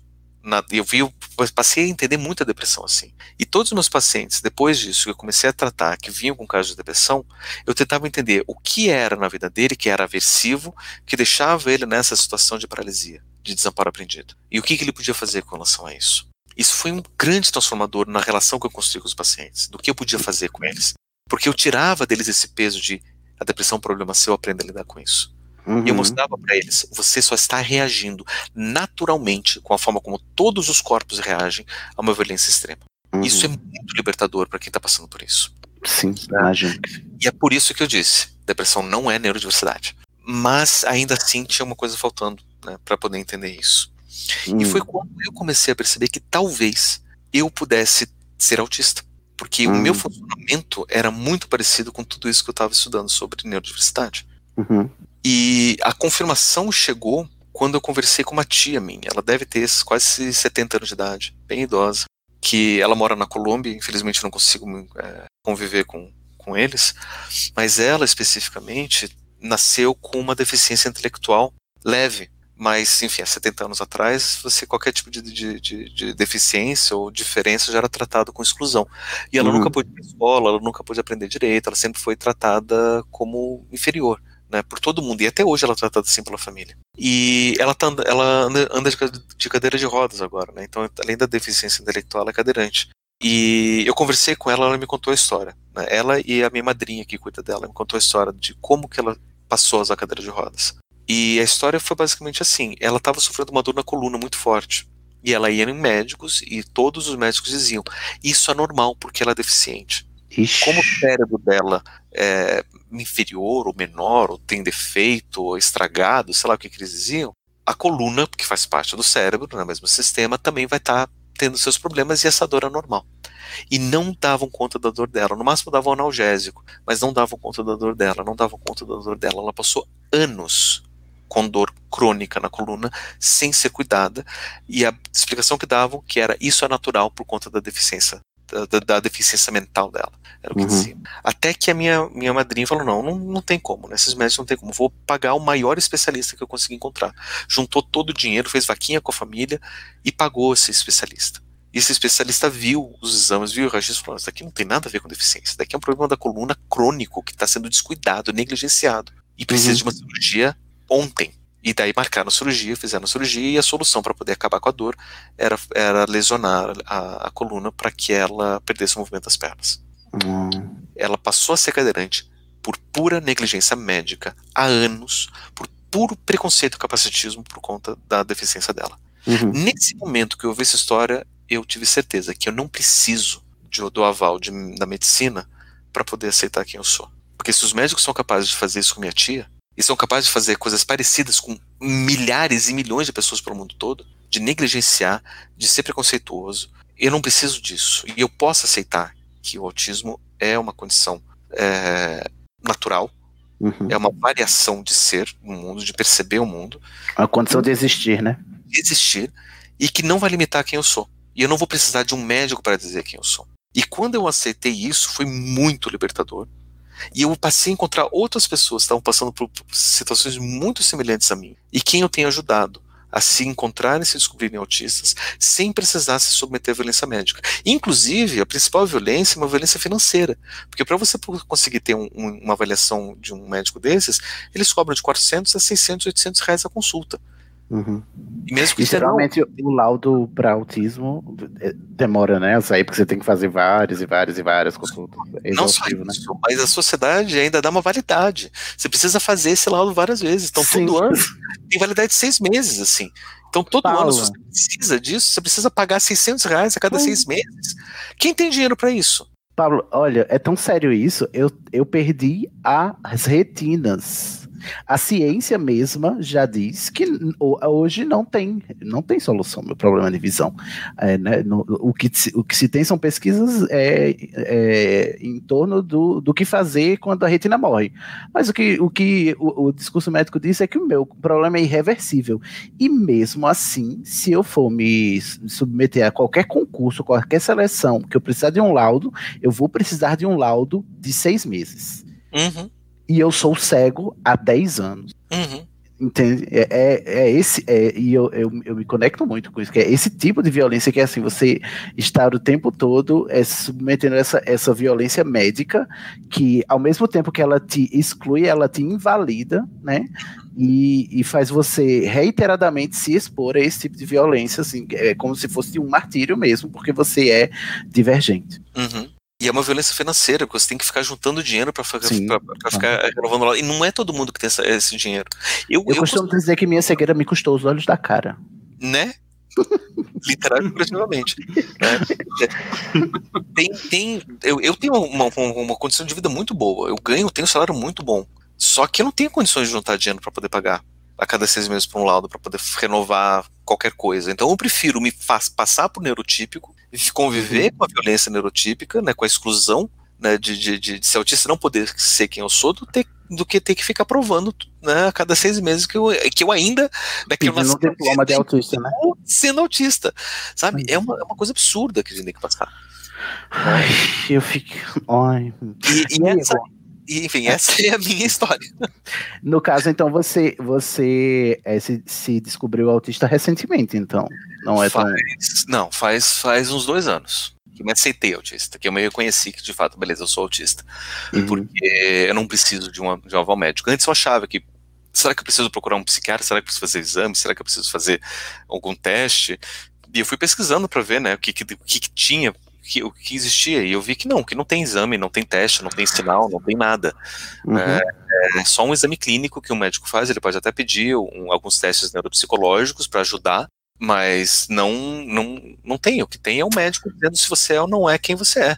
Pois e eu é. não posso submeter a uma violência dessas. Mais, além da, daquelas. Uhum. E aí é que entra é, esse olhar, né? Porque quando eu olho para minha história no passado e eu tento entender por que da minha depressão, por que das minhas crises de ansiedade, eu entendo que não era só uma depressão, não era só uma crise, não, não eram só crises de ansiedade, eram respostas naturais, por eu ser autista, às violências e, e problemas que eu estava vivendo e eu não estava percebendo. De uma sociedade que exclui e pressiona pessoas neuro, neurodivergentes. Isso acontece também com quem tem TDAH, né? Sim. Que tem que passar por vários testes para receber um aval médico, quando a pessoa já está sentindo isso há algum tempo e o que ela sente não, não é suficiente. Mas, mas, mas o, o, pior não é só o que ela sente. É, o, o pior é você ter um diagnóstico de TDAH para você ser medicalizado com Ritalina para que você possa prestar atenção nas aulas tradicionais e não uhum. perceber que você pensa diferente, funciona diferente, que você tem, é, que você pode aprender muito bem e, e, e se construir muito bem se você estiver numa situação educacional diferente. Porque eu sempre acho engraçado, ninguém sofre de TDAH nas aulas de educação física ou de artes. Todo mundo sofre de TDAH nas aulas de, português, matemática e física. Uhum. São as aulas mais carrascas, né? As mais... É, que exigem uma concentração mental maior, mas as aulas que são mais criativas, que são mais ativas, são mais é, que usam outras habilidades, ninguém tem TDAH lá. Uhum. Né? E, e, então é, é, isso mostra que é muita condição da escola que exclui essa, essa, essa criança ou essa pessoa que tem um funcionamento cognitivo diferente. Ah, eu amo que a gente tá fazendo um episódio sobre deficiência indiretamente. Amei. Primeira vez na estação. Eu sempre quis, nunca consegui. E aí, eu só queria terminar, né? Por isso que eu, por isso que eu falei que, que, que eu queria militar. Porque assim, eu deixei de ver autismo como um diagnóstico, como um transtorno, inclusive tá lá no DSM, lá, como, como transtorno do, do, do neurodesenvolvimento. Né? Eu deixei de ver ele assim, e passei a ver autismo como identidade. Só que quanto mais uhum. que é a identidade, né? Porque não é só dizer que eu sou autista. Porque uma coisa é eu dizer que eu sou autista, outra coisa é eu perceber que a minha condição, ela é compartilhada por várias outras pessoas que também são excluídas, às vezes até mais do que eu, porque eu tenho muitos privilégios, né? É, só dentro da questão da neurodiversidade, né? Poxa, eu tenho título, título superior, tenho carteira de motorista, eu tenho esposa, eu tenho família, eu tenho trabalho, eu tenho enfim, eu tenho um monte de coisa, tem um monte de autista que não tem condição de, de, de, de construir. Eu tive muitas ajudas. Né? Então não basta só dizer que eu sou autista. Eu preciso entender que a minha identidade, ela sozinha, ela não, não, não serve de nada. Se eu não perceber que ser autista é necessariamente agir na sociedade para poder promover inclusão e acessibilidade para quem também sofre que nem eu. Quando você entende sua identidade, você também tem que entender que uma identidade corresponde a um grupo, né? Uhum. Que você faz parte desse grupo. E, e, e, se o grupo sofre, você sofre, né? Também, como indivíduo. E é, e é necessário ter uma ação política para isso. Porque não adianta nada dizer que eu sou autista. Porque eu posso, uhum. eu poderia até agora, por exemplo, não falar para ninguém aqui que eu sou autista. É, e eu posso que todo mundo que me ouve o podcast há 10 anos fala, nossa, o Pablo é autista, como assim? Ele nem, nem, nem, nem, nem tem cara. Nem parece. Nem parece autista. nem, né? já, já ouvi, inclusive. Mas você nem parece cego. Né? Você fala tão bem, né? Você tem. Sim. Né? Eu conheço autistas é. que não, não, não, são como você. É, por isso que a gente fala de neurodiversidade, né? Um uhum. espectro de possibilidades, né? Não é só um tipo. Né? E, e assim, eu preciso pontuar isso para deixar claro que ser autista não é só reconhecer uma limitação minha, porque a limitação não é minha. Uhum. É, é, eu preciso deixar claro que isso é uma ação na sociedade para poder demarcar que nós somos diferentes e que ser diferente não é problema. Exatamente. Arrasou, Pablo. Já vou colocar na lista. Militou sem prometer, inclusive, né? Desliga o telão, Pablo. é... Johanny quer fazer um adendo, é isso, Johanny? Isso. É, gostei muito do Pablo ter trazido o tema da medicalização, porque no meu período de 2018, que eu estava na UFES, que é a Universidade aqui do Espírito Santo, eu participei de um grupo de estudo sobre medicalização com é, estudantes e profissionais, tanto da educação quanto da psicologia. E hum, foi muito bom. Nossa, abriu a minha mente completamente. Era alguma coisa que já me incomodava na época da faculdade, essa hipermedicalização descobri o termo, né, medicalização, por, por conta disso, porque sempre me incomodou. Por que, que tem que tratar tudo única exclusivamente, ou pelo menos a maioria médica, e acaba aqui o senso comum também, com medicamentos, e eu senti até como uma desvalorização da minha profissão, né? Tipo, porque o psicólogo tem um trabalho tão duro e tão, tão desgastante e muito desvalorizado, porque muitas pessoas preferem o recurso médico, mesmo pagando mais preços caro. exorbitantes em consultas de cinco minutos. Nossa, é verdade. E quando eu entrei no grupo, porque eu estava cursando pedagogia, foi justamente o tema do, do, grupo de estudo era medicalização nas escolas. E eu lembro que a nossa orientadora ela costumava falar que não existe problema de aprendizagem, que a gente não aprende naturalmente. O nosso corpo não é programado para aprender do jeito do modelo educacional que a gente tem. Isso é uma coisa que foi criada, inventada que o que existe é um problema de ensinagem e que a pessoa encobre como se fosse um problema do aluno. Amo o problema de ensinagem. Sim, porque você não. Essa forma que a gente aprende hoje, o modelo bancário, ele não é um método único e universal que surgiu uhum. espontaneamente. Foi uma coisa Sim. criada, inventada. Claro. Então, logicamente, nem todas as pessoas vão se adaptar a esse método. E inventada para para servir um objetivo também. Um né? objetivo, exatamente. Que é um objetivo então, industrial, né? De, de, exatamente. De. A, a, partezinha do meu livro que eu falei que se, se, ninguém tocasse no nome da medicalização eu ia tocar, inclusive a definição né, de medicalização, que é um processo que transforma uh, artificialmente as questões da vida em questões médicas para contribuir com o, a camuflagem de, dos problemas sociais e que serve né, ao nosso grande velho inimigo capitalismo. Uhum, sim. Uhum. É o coach dizendo para trabalhar enquanto eles dormem, achando que vai dar resultado. Ai, odeio, detesto. Mas é isso. Até me lembrei de uma coisa de que. Ai, como que era? Ai, a questão. A ninfomania, que era, uma, era um diagnóstico que era utilizado quando a mulher sabia lidar com a sexualidade dela. Né? Sim. É, então no final das contas. É, exa exatamente. Então, no final das contas, realmente é só uma questão de normatização, né? É só uhum. uma questão para você se encaixar no modelo do capitalismo mesmo. No final das contas, acho que é, é, essa realmente é a causa, né? Porque se a desigualdade é um grande marcador para isso, no final das contas é o capitalismo o problema, né? Sim. E é por isso que é bom a gente encerrar é, para é, considerando para quem está ouvindo e provavelmente é, toma algum remédio psiquiátrico, né? Que a gente é, essa crítica não é ao indivíduo, né? Não é você que, que, que toma o remédio aí que a gente tá, que é que é o alvo da crítica, é, a, é, a crítica é o sistema, é a mentalidade, né? Então não, não se sinta atacado, nem ofendido, nem, nem injuriado porque você precisa tomar algum remédio, está tomando algum remédio psiquiátrico. É, o que a gente está levando em consideração aqui é que o sistema é, muitas vezes faz disso a única opção quando não precisava ser a única opção, né? A gente podia ter várias outras, inclusive, que isentassem você de tomar remédios aí para ser funcional numa engrenagem capitalista, né? Que te obriga a ser funcional. Eu gostei muito. A gente tocou em alguns temas sobre deficiência. Eu vou colocar na lista de temas, inclusive, personagens com deficiência na ficção, agora, para a gente ter, é, é, discutir um episódio no Estação 21 agora só sobre capacitismo, porque eu vou Nossa, querer sim. Eu tenho muita Por coisa para saber isso. Muita coisa saber isso. Eu acho que batemos um recorde de maior preâmbulo né, de episódio de estação aqui. Parabéns! Dito tudo isso, vamos à pauta agora. Thank you.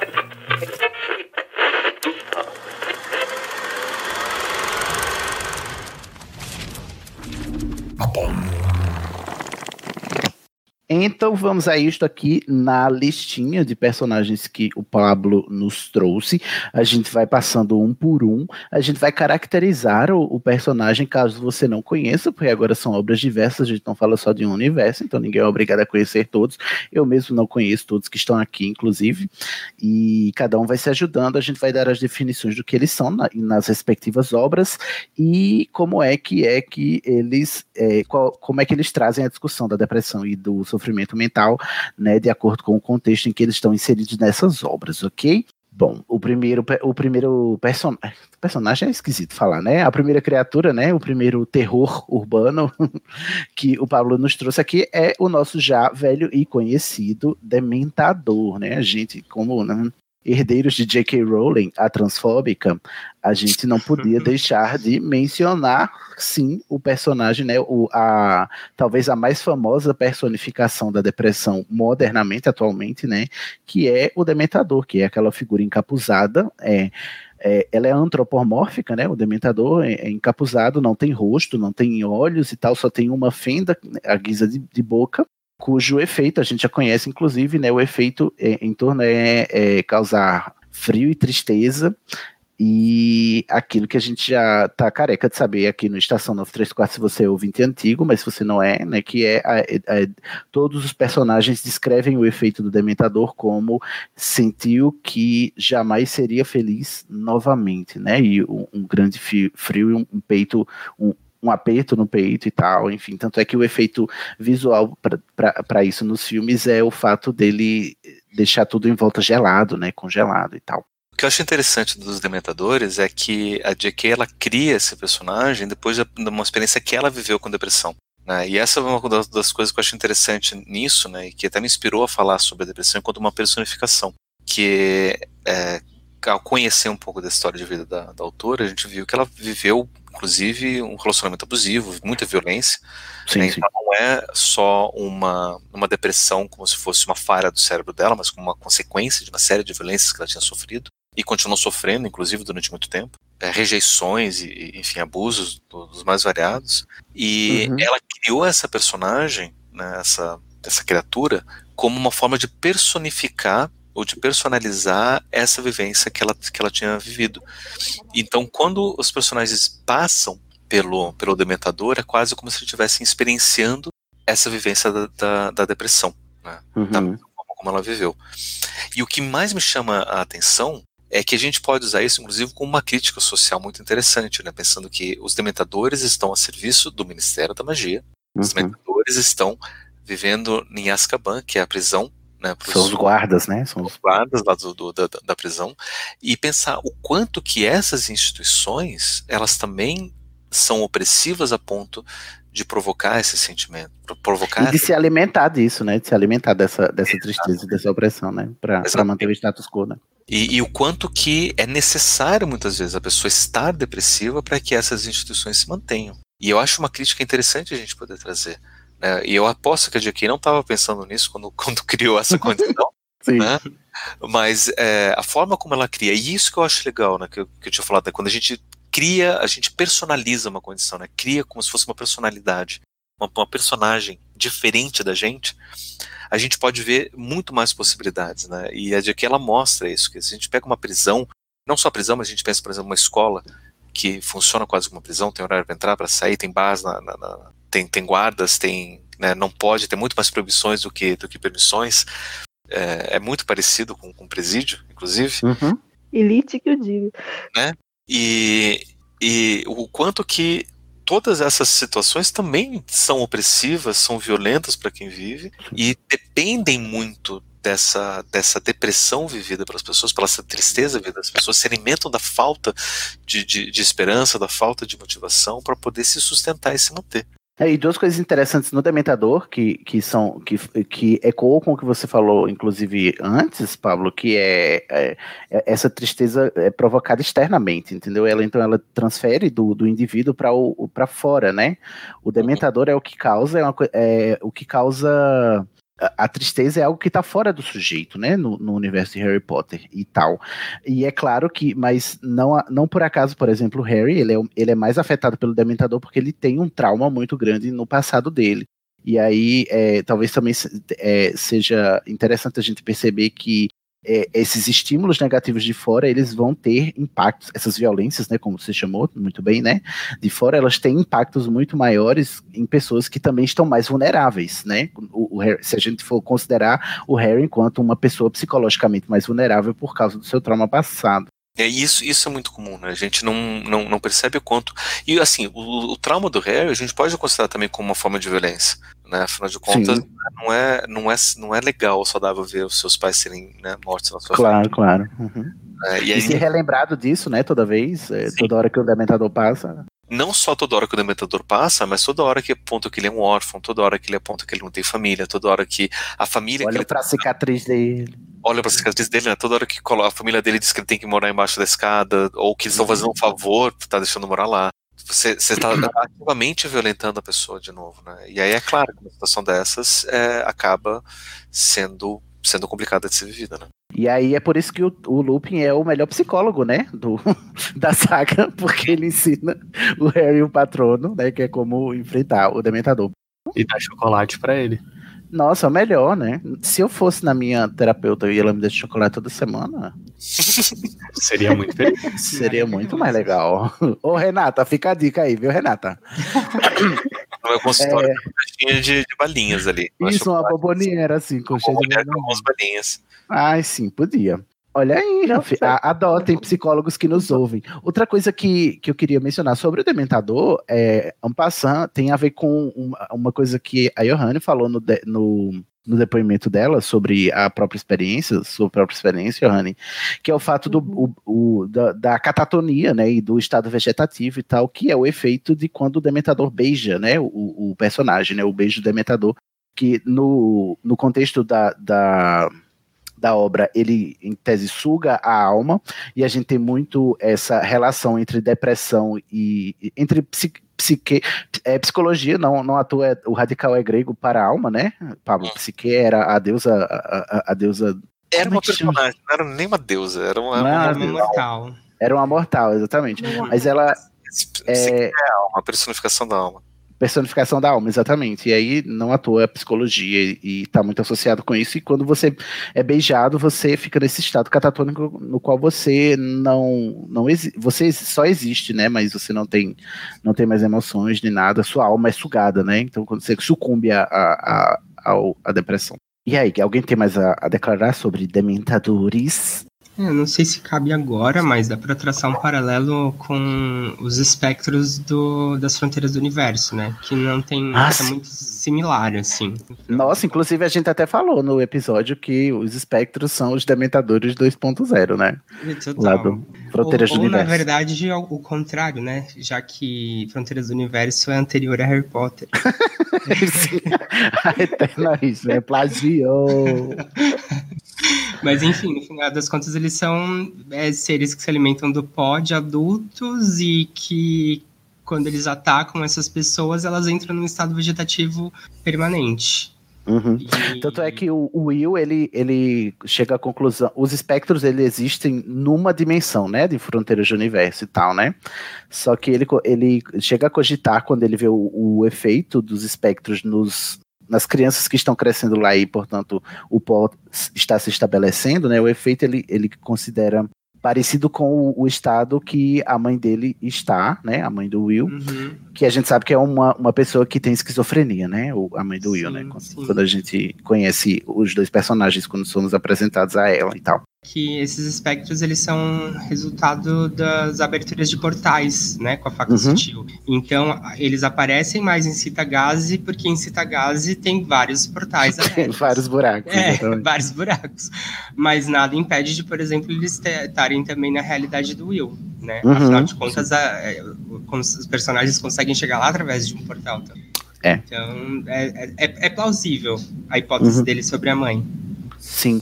É, o efeito do espectro não é exatamente igual ao efeito do dementador, porque o dementador causa tristeza, né? E, e a gente percebe que o espectro ele causa no, só em adultos, no caso, porque tem a ver com a dinâmica lá do pó, ele uhum. causa meio que uma, uma loucura, né? Uma. Não é uma loucura, como é, como é que eu vou dizer? O Pablo, se lesse, saberia dizer, tá vendo, Pablo? É por isso que você tem que ler Fronteiras do Universo. É um desequilíbrio, vamos dizer assim. E... Isso, isso. E, e, no, e, nos casos mais graves é a pessoa fica catatônica para sempre. Eles perdem a racionalidade, né? Porque o pó está uhum. muito relacionado à inteligência e à racionalidade humana, né? Essa uhum. representação. Uhum. Então, é muito legal esse paralelo, Fê. Eu também achei interessante. Até porque a gente mesmo mencionou isso quando a gente fez o, o episódio lá de Fronteiras do Universo sobre o livro A Faca Sutil, quando a gente conhece esses personagens que são parecidos, inclusive, a, a, caracterização, né? A descrição, né? São, são flutuantes, assim, com a capa, não, não, é, não tem rosto também. Uhum. Uhum. Uma coisa sobre os dementadores ali, que falou sobre o beijo do, dos dementadores, é que também ele é citado no livro como um destino pior que a morte, né? Uhum. Sim, porque a morte você vai em frente, né? Você segue, né? A morte na, na série ela é tratada não como um, um, fim, mas né, como o Dumbledore mesmo fala, como a grande aventura seguinte, né? E você não poder viver, né, em vida, né, estando vivo, é, é o pior castigo, no caso. Isso. E, e, muita gente que vive depressão é, vive essa realidade, né? De, de uhum. inclusive não conseguir seguir em frente. E, e, e essa é até uma coisa interessante, né? Um, um, dado que às vezes não é muito divulgado, mas os casos de suicídio relacionados à depressão está muito mais relacionado a quando a pessoa ela começa a melhorar do que de fato quando ela está muito mal. Porque quando ela está muito mal, uhum. não tem nem força para cogitar a possibilidade de tirar a própria vida. Sim, sim, sim. Mas quando ela começa a melhorar, mas se ela melhora e não tem condições, não tem um ambiente, não tem o um acolhimento necessário, ela vai ganhar ânimo para poder fazer isso que não saiu dela. Né? Então é uma coisa muito complicada, um tratamento muito delicado da, da, da, depressão, principalmente se a gente não leva em consideração a necessidade de acolhimento, as necessidades psicossociais que estão envolvidas. Né? Não à toa que isso começa a explodir como um problema nos anos 80, quando explode o uso de, de, de medicamentos né, com relação a isso, principalmente Prozac, quando ele ficou muito popular, e um caso muito grande de pessoas que, que estavam sob tratamento de Prozac que cometiam suicídio. Uhum. Porque consegui. É. Nossa, eu já vi. É muito pesado isso, né? Que tipo assim, você acha que melhorar seria o, o caminho, mas se você não, não tiver orientação e acolhimento, como você fala, né? Rede de apoio e tal, é, você sair da catatonia é ganhar força para, inclusive, tirar a própria vida, né? Uma força que você não tinha porque você estava catatônico. É uma situação muito delicada isso. Uhum. É, nossa, pesado. Bom, vamos para o próximo tema que o Pablo nos trouxe, As Sombras. Ele é de um, é de um conto do Hans Christian Andersen. Eu, eu, eu, eu chamei aqui duas sombras diferentes, né? Tô colocando sombra como um personagem só, que é uma personificação sem, sem forma, né? Como se fosse literalmente a nossa sombra. poderia até colocar aqui o Peter Pan, que ele corre atrás da própria sombra. Né? É verdade, exatamente. Roubar é. a sombra dele, né? É, e, então, essa sombra mesmo, quase literalmente essa sombra. E tem dois personagens né, na, na literatura, um na literatura e um no cinema, que meio que personifica isso. Um é de um conto do Hans Christian Andersen, que eu adoro, e eu não sei por que as pessoas não leem mais esse conto, que é um conto hum. muito gostoso, que se chama A Sombra. Que o Hans Christian Andersen, pra quem não, não sabe, conheço. Pois é, ninguém conhece. Ninguém conhece. O, o Hans, eu- a gente conhece. É do, o Hans não é o do Patinho Feio, não é ele? Tinha o Feio, da Pequena Sereia, é da Princesa Ervilha, é de um Ah. monte de. de, de- Contos de fada aí que a gente con- conhece famoso, né? Hum, E a Sombra é um desses contos, que é um conto muito gostoso. né? Ele conta a história de um, de um escritor muito, muito sábio que de repente ele percebe que a sombra dele, tipo, vou dar uma volta e já volto. Tipo, Sumiu.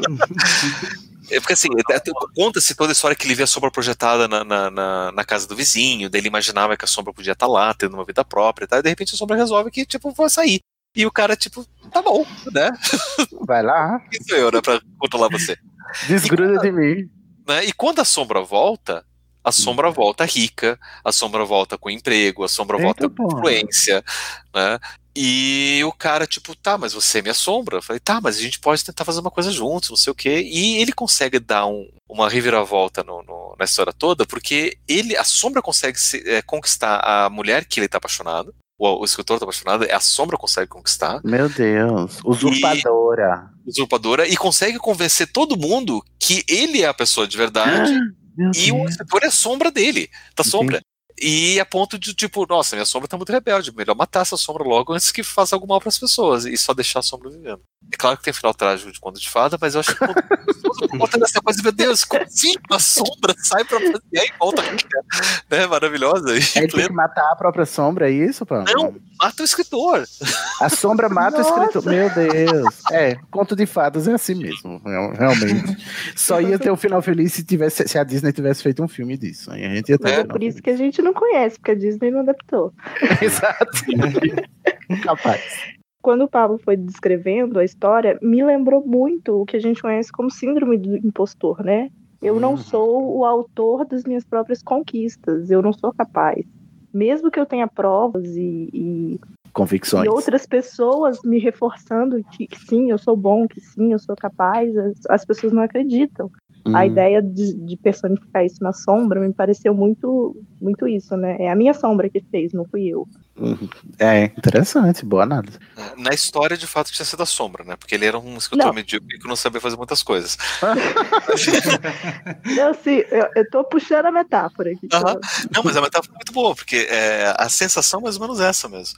Né, que é uma outra pessoa que está fazendo pela gente, ou a gente não é capaz de fazer isso. Né, a, a, a síndrome do impostor, na verdade, ela é uma, é uma consequência, assim, dá, também dá todo um outro episódio sobre isso, mas ela é uma consequência muito da forma como a gente lida com, com conhecimento hoje em dia, né?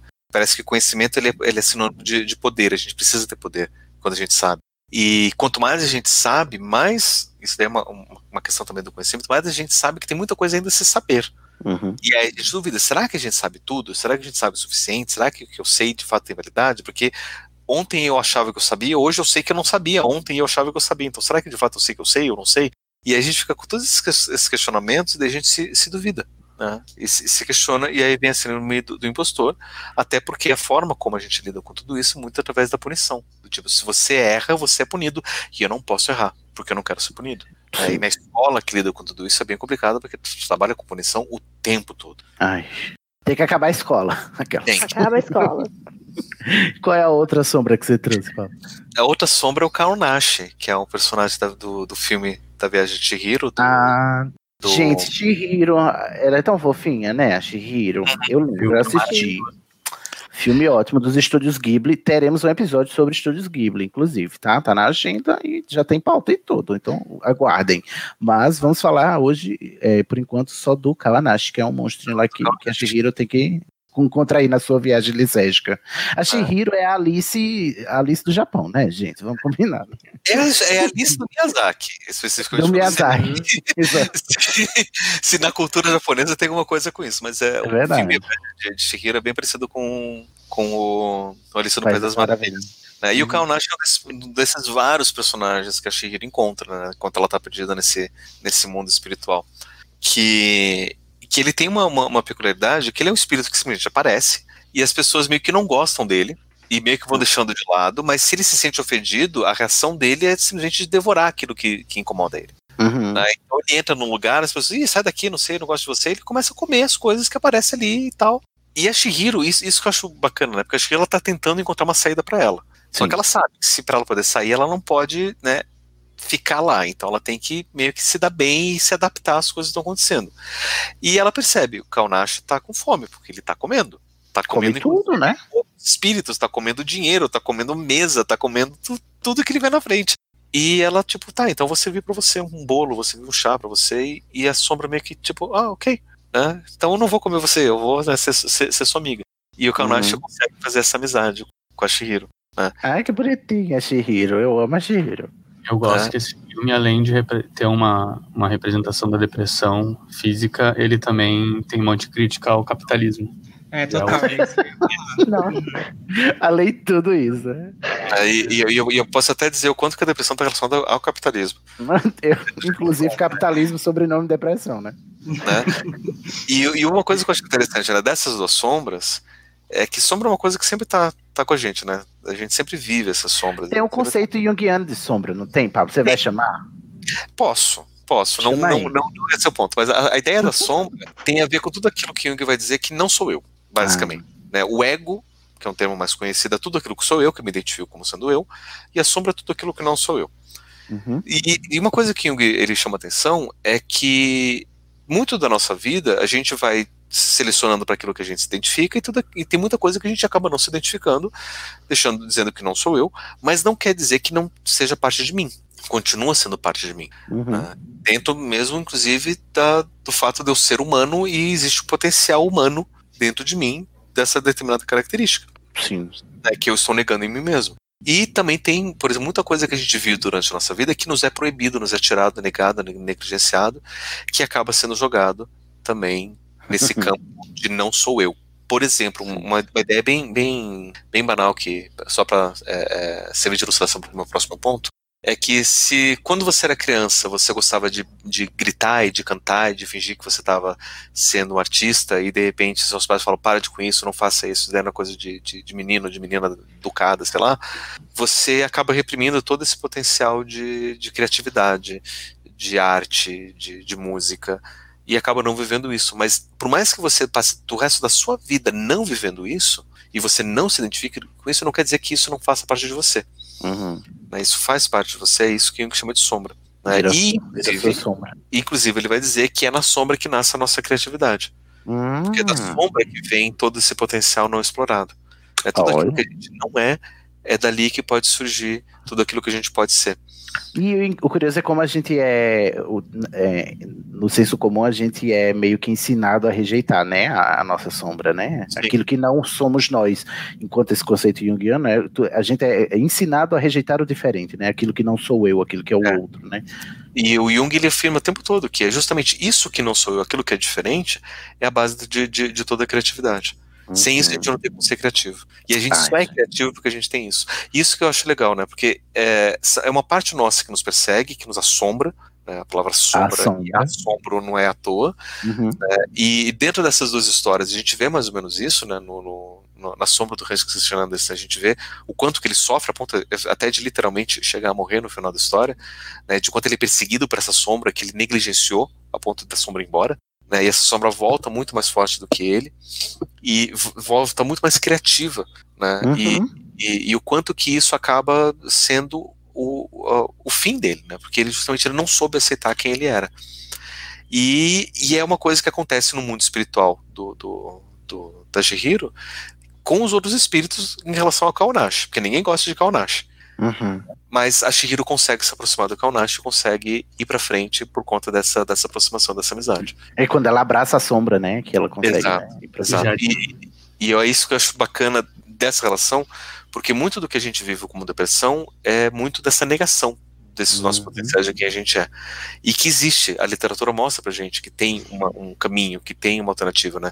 A gente pode escolher ou negar a sombra, que nem fez o, o- o personagem lá do, do Hans Christian. Andersen, ou a gente pode abraçar e aceitar a sombra e conseguir é, é, crescer por conta disso. Ou seja, sejamos todos Shihiro, né, gente? Pelo amor de Deus.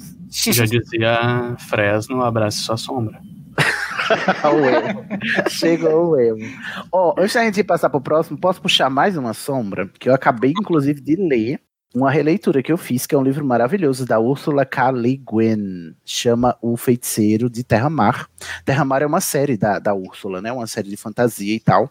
O, o primeiro volume é O Feiticeiro de Terra-Mar.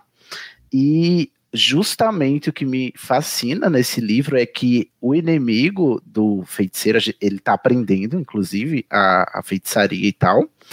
É, a, o grande inimigo dele é uma sombra que ele produz por causa do, da, da, fome de aprender e de ele não ter paciência para aprender e querer se provar muito poderoso, porque disseram para ele que ele era muito poderoso. E aí ele fez uma cagada, aí apareceu um monstro um monstro muito cabuloso que persegue ele. Aí ele descobre ao longo do livro que esse monstro é a sombra dele. E no livro tem a noção de nomear as coisas, né? Você só domina uma coisa se você aprende o nome da coisa. E para ele derrotar essa sombra, ele tem que aprender o nome da sombra, né? Só assim ele vai conseguir é, dominá-la. E aí Primeiro, é, eu vou dar spoilers, tá? Do, do livro, mas vão ler porque vale a pena. Primeiro, ele tem que aprender que para ele aprender o nome da, da sombra, ele tem que parar de. Porque a sombra tá perseguindo ele, ele tá fugindo, né? O livro inteiro. E aí ele só. Só, só a primeira, o primeiro aprendizado é que ele tem que parar de fugir da sombra e ir de encontro a ela. Ele que tem que ir atrás dela porque senão ela nunca vai parar de persegui-lo, né? Essa sombra que ele mesmo provocou por causa de sua inconsequência. E no final do livro, é, ele aprende o nome da sombra, e o nome da sombra é o próprio nome dele. E é quando ele, ele abraça a sombra dele, eles tornam-se um só. E é quando ele consegue derrotar esse grande inimigo. Tá? Eu fico todo arrepiado com esse final. Porque é muito maravilhoso esse livro, assim, o modo como ela escreve, a Úrsula e tal. E o final que é ele aprender que a sombra que ele perseguia, o, o nome dela era o, o mesmo nome dele, o nome profundo, né, no caso não um nome superficial. E, e, é assim que ele consegue não se livrar da sombra, mas aprender que a sombra é, é uma parte, é também ele, e por isso ele, ele para de, de ser perseguido por ela e, e, e, consegue se integrar, integralizar, é muito bonito. Leiam Úrsula, gente. É interessante que na, muitas histórias, é, essa sombra, ela é, ela é personificada na forma de um dragão. Hum, né, tem, tem, um dragão, inclusive, também nesse livro. Né, que eu preciso matar, que eu preciso lutar, que tá me perseguindo, que é tudo aquilo que eu não sou, que é o, como se fosse o contrário do herói. Né, o herói vai lutar contra o dragão. E, e, várias histórias elas contam isso, né, de como que você vai lutar contra essa sombra. E daí as leituras né, psicológicas disso mostram quanto que essas histórias de herói mostram uma luta contra a própria sombra. E aí eu me lembro que a melhor história de herói que tem dragão, que ilustra bem como é possível viver isso, é o Shrek. Que o dragão casa com o burro, né? É, porque é. o dragão ajuda, porque naquele, chega um momento que, tipo, não, não vou mais fugir do dragão, eu tenho que aceitar oh, o dragão. Sim. Tem que fazer amizade com o dragão e no final o dragão ajuda todo mundo. Exatamente, a dragoa, no caso, né? É a dragoa, né? sim. Ajuda todo mundo. E que todo mundo que tentou enfrentar o dragão diretamente morreu. Isso daí é uma das coisas é verdade. que chega, chega lá no castelo. E que só conseguiu se salvar porque o burro tava lá e conseguiu fazer lá um, um afezinho né? Uhum. Ou seja, ah, fica duas dicas: seja o Shihiro e peça seu dragão em casamento. Esse levou a abraçar a sombra até o limite. As últimas consequências. Abraçou e copulou com a sombra e fez várias sombrinhas burras, né? Sombrinhas jumentas voadoras. Eu queria é. fazer uma trazer uma outra sombra que eu só percebi que talvez possa ser uma sombra agora.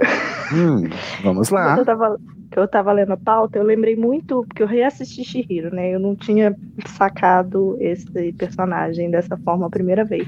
E eu lembrei muito de um filme que eu gosto muito de terror, que é o Babadook. Ixi, Maria. Diz que é de se cagar esse filme aí, eu não tenho nem coragem. Eu, eu adoro. É muito bom. Sim. Mas. Eu que é, se cagar porque um... dá medo, né?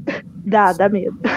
Tem uma, uma, uma, leitura que eu li em muitas críticas desse filme que a, o monstro Babadook seria uma representação da depressão pós-parto da personagem. Hum. E a solução que ela consegue para se livrar dessa assombração é justamente fazer as pazes com ela. Hum. Dando muito spoiler, não sei. Né? Não, não entendi como é fazer as pazes com o Babadook, mas eu então, entendi é, Mas é, não, mas é, é, porque eu ia sinalizar a cena final, por isso. Ah, tá. Não, se quiser, pode. Não, pode, pode. É, porque, sim, sim, porque a cena final, tipo, o filme ela resolve, mas não fica muito claro até o, a cena final, que mostra ela indo, tá numa festinha com o filho, uma festa de aniversário, um piquenique, não sei. E ela faz um pratinho e leva pro porão para alimentar o Babadook. Ela meio que Hum. transforma o Babadook. Faz igual a Shihiro. É, e eu lembrei por causa disso, né? Na hora que eu tava vendo. Não que tenha alguma vez, porque a assombração é realmente de se cagar o filme. Mas a solução é muito parecida. A- o tormento todo da personagem é isso, é esse medo dela fazer mal ao próprio filho, dela querer fazer mal a si própria, que personifica nessa figura do Babadook. Babadook não é anagrama pra alguma outra palavra? Eu, eu li uma crítica que Babadook é um anagrama, assim, no- na criação do filme. É o anagrama não sei o que, book of não sei o que. Não sei. Ah, Mas tal- talvez Hum. porque ele é de um livro, né? Ah. A assombração vem quando um livro aparece na porta da casa dela, talvez. É um, é um anagrama pra A Bad Book. A Bad Book? Ah, entendi. Era isso mesmo. Era isso mesmo. É isso aí, então. É isso A bad, a bad Book. É, mais alguém tem sombras pra trazer? Podemos ir pra luz? Abraça a sua sombra.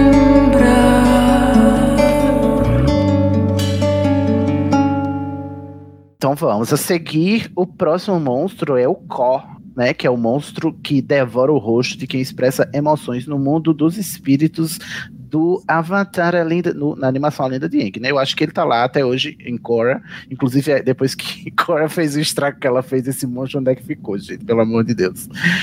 É, mas tem, né? O Ko. O que, que você quer falar sobre o Ko?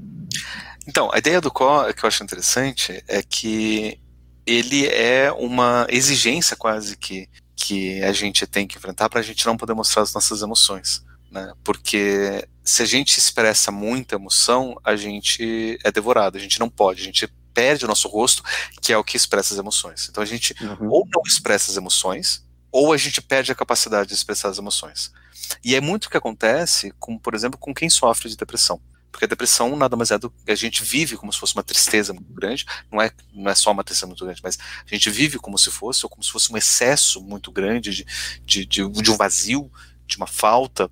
Mas é não só a, a, a depressão, mas qualquer outra, ansiedade, raiva, qualquer outra emoção muito, muito intensa, a gente não pode viver, porque se a gente demonstra isso, a gente é roubado da capacidade de mostrar as emoções Sim. na sociedade. E Isso é muito patente, tipo assim, quando você diz que tem depressão, as pessoas começam a te tratar como se fosse de vidro, né? E, e não te deixam viver completamente e tal. É como se fosse um. te excluir mesmo, né? Aí você para de deixar. Ou você esconde e nega a sua depressão, ou você passa a viver nessa redoma de vidro que as pessoas te colocam, ou, e nesse preconceito do, do que é, né? Ou então, muito por conta da medicalização, né, você não consegue mais demonstrar emoção. Ah, esse, também. esse, esse é um dos efeitos colaterais de muitos dos remédios.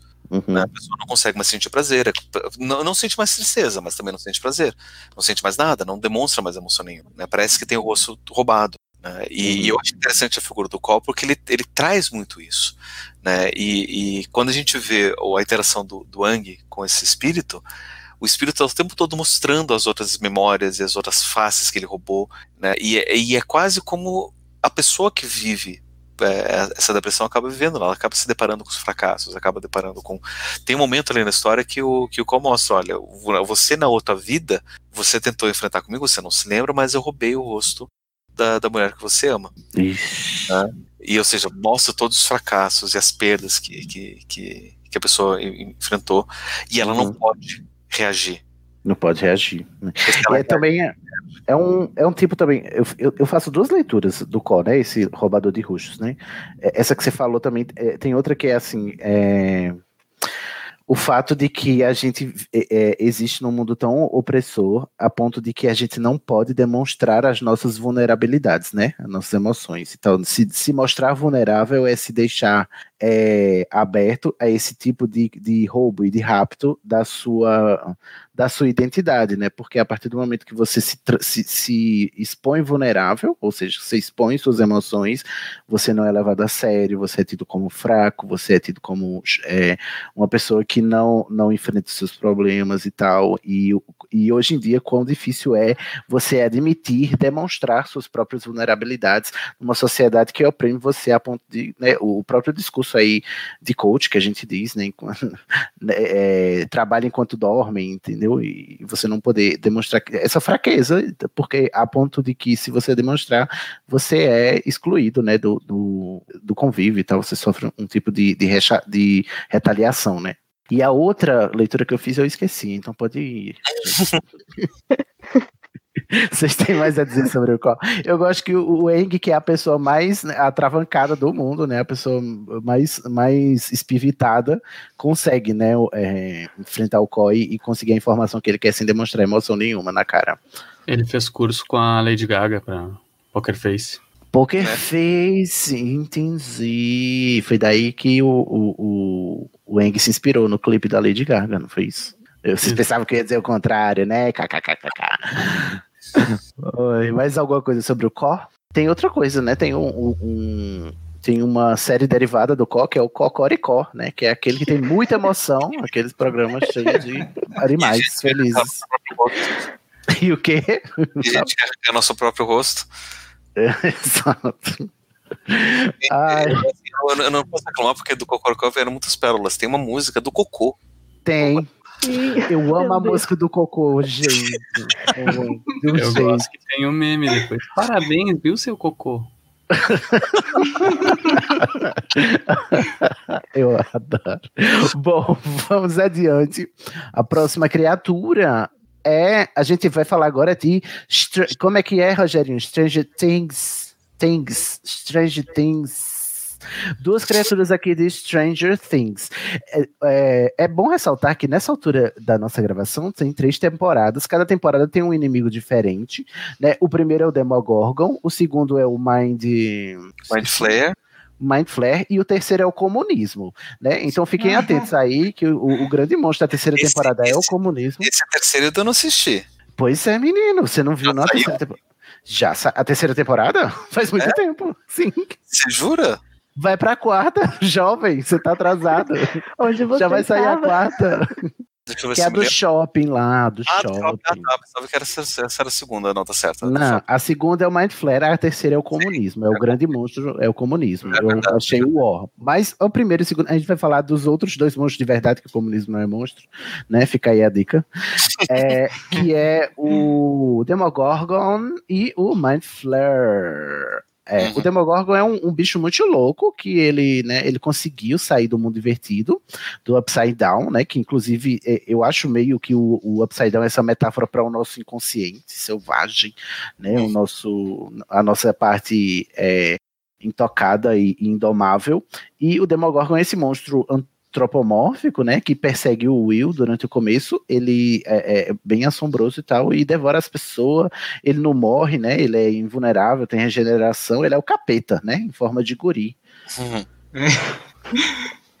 Mas ele é bem alongado, inclusive eu vi algumas interpretações que comparam o Demogorgon, eu não sei se foi até no, no próprio podcast do Paulo, que comparam o Demogorgon com o Slenderman, né? O modo como ele é retratado no começo da temporada, assim, aquela sombra alongada de um humanoide uhum. e tal, né? O do Slenderman, que é isso. Foi, meu. Foi Slenderman, é, porque o Slenderman é uma das criaturas que eu, que eu trato no, no Horrores Urbanos. Uhum. Slenderman é uma criatura que nasceu na internet, né? Um, uma lenda urbana desse homem alto e longo e que, que vem para vem para te pegar. É, na minha análise, ele representa o capitalismo. Ah, tá vendo? que, que saudade, né? Na primeira temporada temos o capitalismo como inimigo, já nas nossas Decrescemos muito, né? Stranger Things. Mas e aí, o que, que temos a dizer sobre o Demogorgon, Pablo? A ideia do, do, do, do Stranger Things, na verdade, né? Que daí eu coloco o Demogorgon como uma, uma personificação, porque ele acaba sendo o inimigo a ser enfrentado.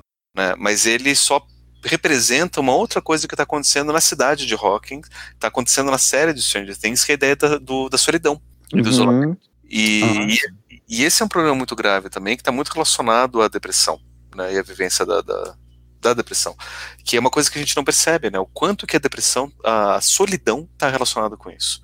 O quanto que a nossa sociedade, ela, a gente se isola das pessoas, quando a gente não tem contatos, quanto que a gente não tem é, conversas. Eu conversando com, com com algumas pessoas, né? Eu tenho buscado ajudar muita gente que está tentando se descobrir é, dentro do, do, do, do, espectro autista, e eu, eu ouço quanto que elas têm vivido vidas solitárias, né, de pessoas que não conseguem entender, de que, que as rechaçam, que não convidam elas para festas porque elas são estranhas, que elas pedem oportunidade de emprego porque elas são estranhas, ou a mesma família que começa a falar, ah, você é muito esquisita, estranha, né, para com isso, né, não vou mais, mais, mais te convidar para vir aqui em casa. E as pessoas acabam vivendo vidas muito solitárias, isoladas, né, É, E o Uhum. quanto isso é comum, infelizmente, e o quanto isso de fato está relacionado a vários problemas, inclusive a depressão, inclusive o suicídio, inclusive a mortes, inclusive a um monte de problemas, né? E quando a gente vai ver a cidade de Hawkins, né, lá, que é o que é o cenário onde passa o Stranger Things, é, o menino, né, o, o Bill, ele acaba sendo isolado num, num, no mundo invertido sozinho. Capturado, né? Ele é roubado pra lá e ele acaba ficando isolado lá. E é ali ele é quase que, que materializa nele a solidão. Mas se a gente vai ver todos os personagens são sozinhos. O, o, Sim. o é sozinho, a mãe dele é sozinha, né? O próprio irmão também é sozinho. A Eleven é o- a personificação da solidão, Da inclusive. solidão, porque né? Né? Ela é roubada, né? Raptada pra ser testada e tal. Uhum. E eu acho que é muito legal que não à toa é a Eleven que consegue destruir o Demogorgon, né? Que é a pessoa que, que mais foi roubada, né? Que mais foi isolada. Não tem nem parentalidade e tal. Mas não só isso, né? Ela perdeu tudo, ela completamente so- sozinha, mas ela só consegue chegar nesse ponto de controlar o seu poder, de, de conseguir eh, salvar o, o, o Bill, porque ela fez amizades, porque ela fez vínculos. É verdade, porque tem todo o grupinho, né? Que ela conhece lá do, do- amigos. dos amigos. e eu acho que esse é um tema psicológico que está presente durante na- nas três temporadas, na verdade. né? E o, o próprio Mind Flayer acaba entrando também como isso, né? Como se fosse um Demogorgon bem maior, bem mais poderoso. Uhum. né, que ele age dentro do Will, tenta isolar ele o, o máximo possível, né? É, Ele acha meio que como ele faz do Will um espião, né? Também, né? Isso. Ele po- possui o Will. possui e tenta isolar ele, só que graças aos amigos que tentam o tempo todo fazer vínculo, cuidar dele, é, eles conseguem sobreviver. né? É o poder E- da amizade. É, e o poder do- das relações e do vínculo, que eu acho que é, é- é a mensagem bacana que a gente consegue ver no Stranger Things, apesar de, de, de todos os, os temas é, paralelos. E eu acho que na segunda temporada, que entra a questão do, do, do, do bullying, do abuso é, é, familiar, né, do- da, da, da violência, com, quando entra a personagem nova, a Max. Sim. Ou na terceira temporada, que entra a Max. Não, é na segunda. Não, é na Na segunda. né, E o irmão da Max, que, que é o cara violento, agressivo, Uhum. É porque apanha do pai, né? Também. que apanha do pai, daí a gente vê, vê, o, o, o quanto que esses problemas sociais de isolamento, de violência, eles estão relacionados a tudo isso, né? E aí você personifica, você mostra, né? Eu acho que a série é bem bacana que mostra todos esses problemas, mas todos esses problemas não são o problema a ser enfrentado pela série. O problema a ser enfrentado pela série são essas criaturas que estão tentando invadir, mas elas meio que personificam todos esses problemas que a série mostra. São como as manifestações físicas do, do, do que está se passando mentalmente, né, na, na cidade. Eu gosto muito dessa, dessa leitura também, inclusive mais presentemente na segunda temporada, porque as- o Will meio que é, é o maior é, afetado pela essa, por essa personificação. Parece que ele. é, é, porque existem, tipo assim, parece que ah, pessoas. Vamos usar o termo neurodivergente, né? Pessoas neurodivergentes parece que elas são mais afetadas por esse, por esse ambiente de, de pouca hospitalidade. Digamos assim, né? O, o Will meio que é, é meio que uma representação desse, dessa de uma pessoa neurodivergente que está mais, mais é, suscetível a esse ambiente inóspito, né? Que é a cidade lá de Hawking, ele acaba meio que é, sendo meio que um, um para-raio para toda essa manifestação carregada, todos esses espíritos obsessores, né? Porque o, o, o Demogorgon é que rapta ele, e na segunda temporada o Mind Flayer possui ele. E eu acho muito rico como o, o Will, toda vez que ele vai falar do, de como ele se sente por causa que ele tá com o, o monstro dentro dele, né? Todas as descrições que ele, que ele faz são descrições de como uma pessoa depressiva se sente, né? O texto faz isso, é, faz isso é, claramente, explicitamente, né? Ele descreve a sensação de ter um monstro dentro dele como é, uma pessoa que tem depressão descreve a própria depressão. Eu, enquanto pessoa que, que tenho depressão, já falei igual o Will falou, inclusive, né? E não é à toa, é, inclusive, que tem muitas cenas que o Will sai, né, e tá do lado de fora e vê, de repente, um, um, lapso do mundo invertido e tem a figura monstruosa lá do, do Mind Flare pairando sobre ele, e é como se, e, a depressão mesmo é como isso, é como esse monstro que paira sobre você, sobre o qual você não tem controle, né, e não sabe como fazer, e, e justamente é, é, é, com o apoio aí da, da, da rede de, de apoio dele que ele consegue, porque sozinho ele jamais conseguiria, né, porque a depressão é um monstro muito maior do que a gente, né, porque como o Pablo bem falou, né, a gente já bem estabeleceu aqui, ela, ela é exterior a nós, portanto maior, maior do que nós no sentido de que não é um problema que se deva resolver, né, ou se possa resolver individualmente, né, só em, em conjunto. Eu gosto muito da segunda temporada de Stranger Things, a terceira cagou. vamos, vamos, vamos, vamos, ver a quarta se eles se eles Tomara. colocando o, o, Olha, se o inimigo da quarta temporada for o anarquismo, eu cancelo. Porque só falta. É, a terceira temporada é, um, é, uma grande propaganda de comunista, exatamente. Mas assim, eu entendo um pouco, porque isso daí, tipo, anos 80, eu acho que nem a União Soviética era comunista nos anos 80 mais. é. Não, mas é aquela coisa, né? Pra, pra que isso? Agora. Né, Boris Yeltsin, dizer que Boris Yeltsin era que nem Stalin é tipo, uh, né? Tem um pouquinho demais. Mas não, mas eu digo assim, porque assim, a gente tá falando, o Demogorgon é a personificação de um, de um problema, né? O Mind Flare é a, é a, a personificação de outro.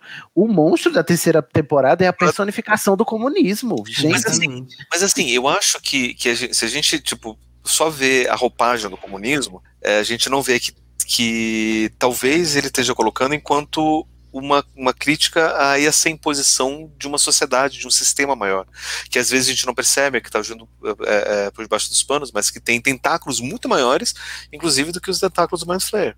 Pois é, mas isso aí seria bom se fosse uma. Esse é o capitalismo. Fosse... Isso é o capitalismo, é o Exatamente. mas, é, mas... Talvez também dá para entender como uma, uma crítica até a essa paranoia, porque na, na, na época em que é ambientada a história, ainda é, era algo muito comum, porque a, tava, a União Soviética estava em vias de ser dissolvida, que seria em 91. Então, era uma. É, isso faz parte um pouco até da, da psique do, do estadunidense mesmo, né? Mas o meu problema é esse, é porque faz parte da psique eh, estadunidense ser anticomunista em 2019, entendeu? Pois é. Não é nos anos 90 Mas mais. não é muito diferente aqui, infelizmente, né? É, não é. Eu sei, o anticomunismo é uma praga que ainda não acabou, infelizmente. bom, mas a gente deixa isso para o nosso episódio de sistemas sociais, tá bom? Na ficção. Você tá me prometendo que vai ter esse episódio, Sidney? Ué, claro que sim, ora se não vai. E vou falar de V de Vingança também, né? O sonho é real. Aí, se falar de V de Vingança no episódio só, tem que ganhar, mas se ele...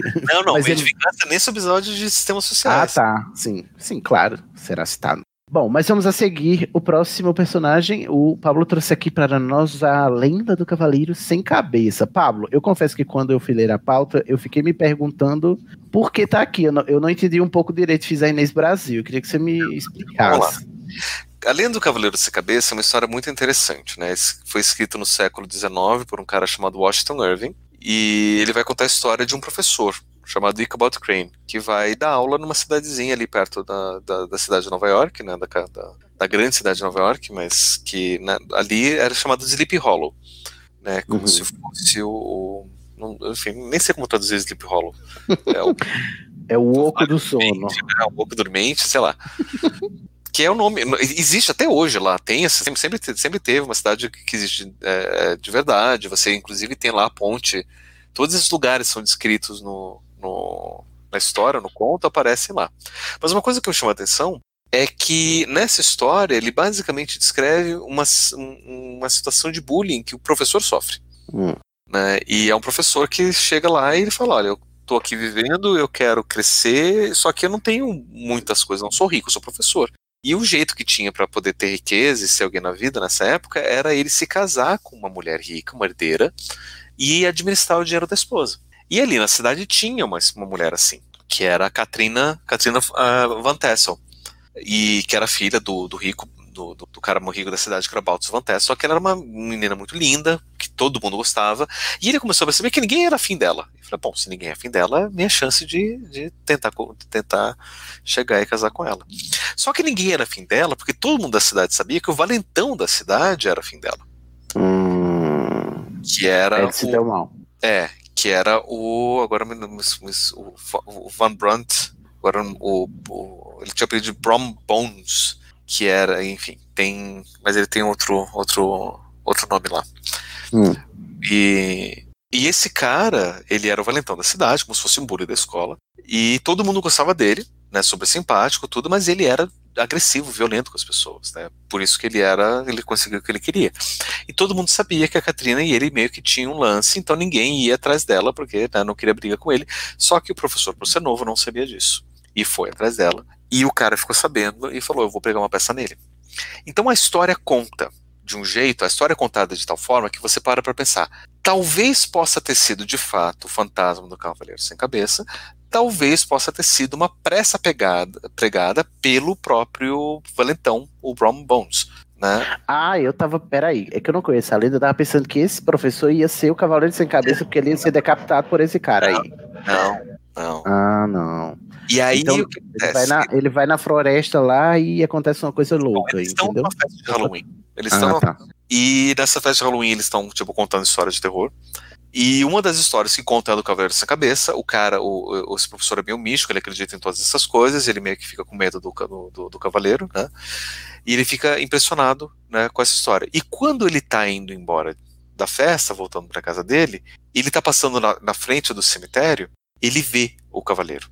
E dizem que o cavaleiro, ele é um, enfim, ele é um, um soldado germânico, um mercenário alemão que morreu durante a guerra eh, revolucionária nos Estados Unidos, ali naquela região, que perdeu a cabeça e tá indo atrás de uma cabeça. Uhum. E a forma de você reconhecer é que ele anda sem cabeça, né? Ele tá no cavalo e, tá, e não tem cabeça. É Só bem que- autodescritivo. né? Né? Descritivo. E ele anda muito com um- uma dessas eh, lâmpadas de, de abóbora, né? Hum, esses que a gente vê no Halloween. Halloween, que é o Jack O'Lantern, que chama, que é o que ele usa para poder iluminar, e dizem que ele joga isso nas, nas vítimas e ele tá atrás da cabeça dessas vítimas. E ele Ah. acabou de ouvir toda essa história e ele acaba de ver essa cena. Ele vê Hum. esse, cavalo, esse cavaleiro segurando uma abóbora né, iluminada e ele corre com tudo que ele consegue, né? E dizem que para você se salvar do cavaleiro, você tem que atravessar a ponte. Se você consegue atravessar a ponte, o cavaleiro não consegue seguir você. E, a e a- e ele tá se vendo ali querendo atravessar a ponte, ele tá mirando para atravessar a ponte para poder se salvar, e parece que ele não consegue, porque é, o cavaleiro joga essa abóbora nele, que derruba ele assim que ele passa da ponte. O cavaleiro não passa, mas é a abóbora derruba ele. Acha um cavalo no dia seguinte e nunca mais vem o professor. Ele fugiu, sumiu, se escafedeu, virou, mudou de nome, de profissão, de tudo. né? Ninguém sabe o que aconteceu com ele. Uhum.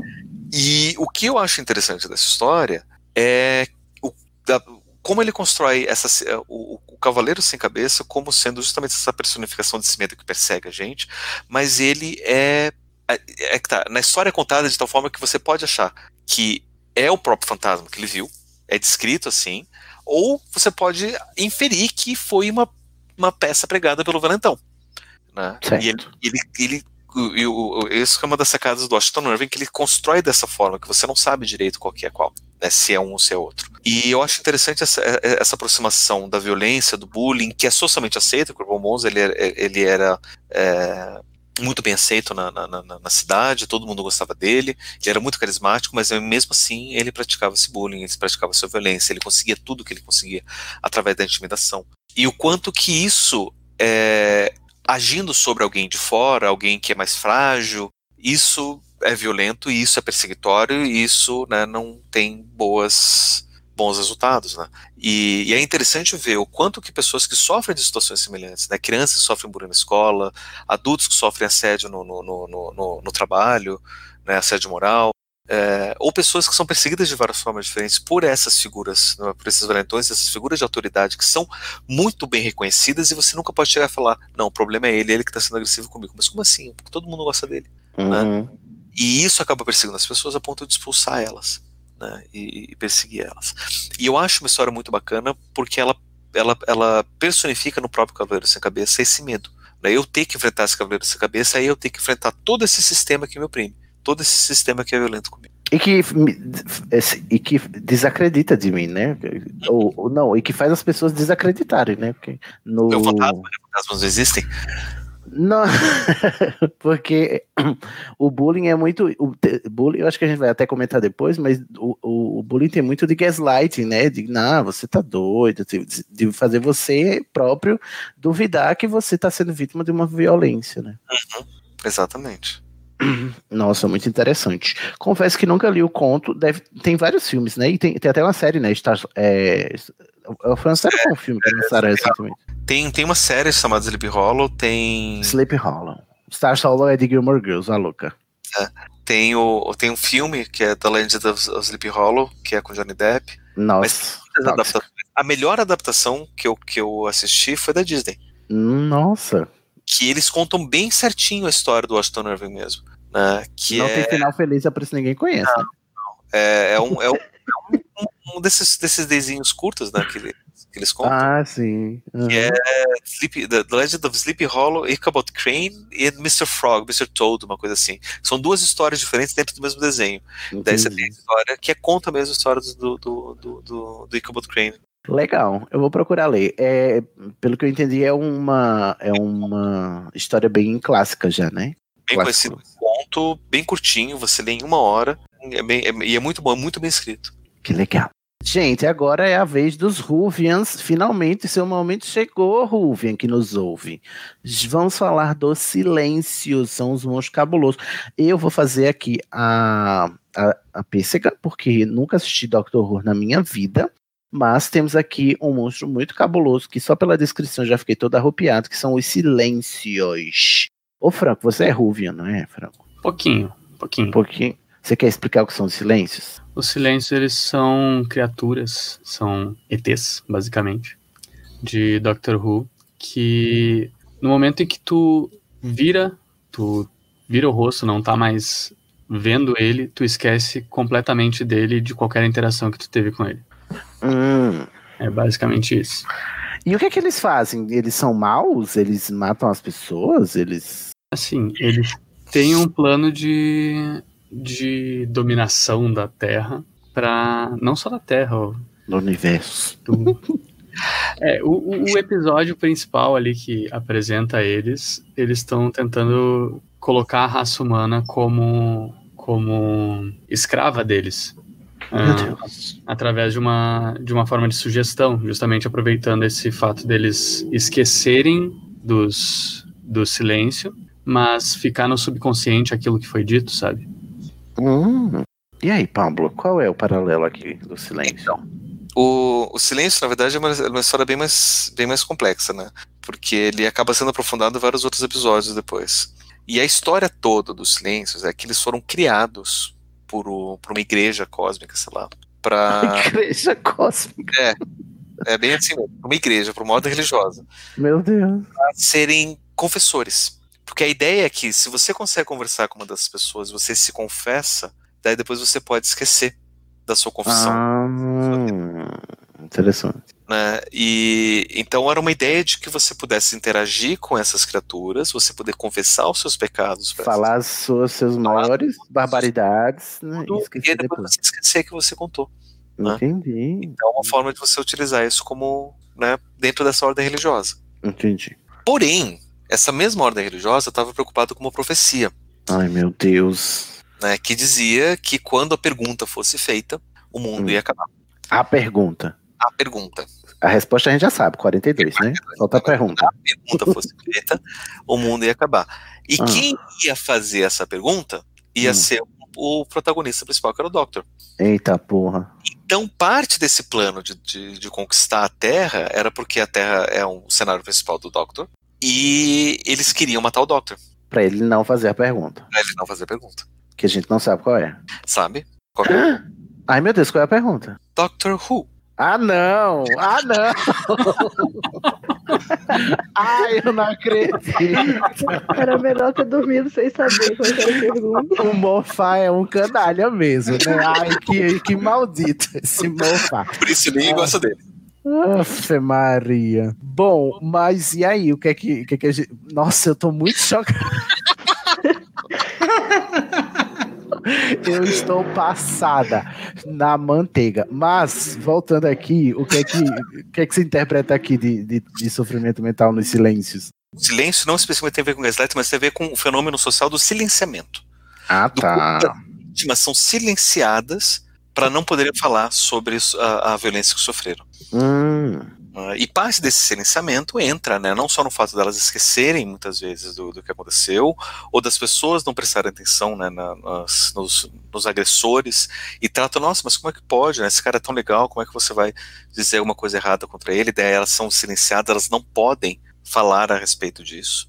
Né? Então tem muito disso, da, da, forma como a gente lida com, com os silêncios na, na série, é muito parecido com a forma como a gente lida com as nossas agressões e as violências cotidianas. Nossa, isso tem muito. Eu acho que isso toca muito mais profundamente em, em, mulheres, né? Que, que são desacreditadas das violências que sofrem, né? Por causa diretamente, do. Diretamente com as mulheres. Né? E, mas enfim, não só com mulheres, né? Mas todo, todas as minorias negros que sofrem de, de racismo falam, porra, mas racismo hum. não existe. Isso daí que você está falando né, não, não, é real. Né? Sim. Né? Então, todas essas minorias que sofrem algum tipo de opressão e de silenciamento, é o que eu associo com o Dr. Who. E nesse sentido, né, apesar da canelista do Mofá de, de, fazer essa. eu, eu gostei, eu, eu até que eu gostei.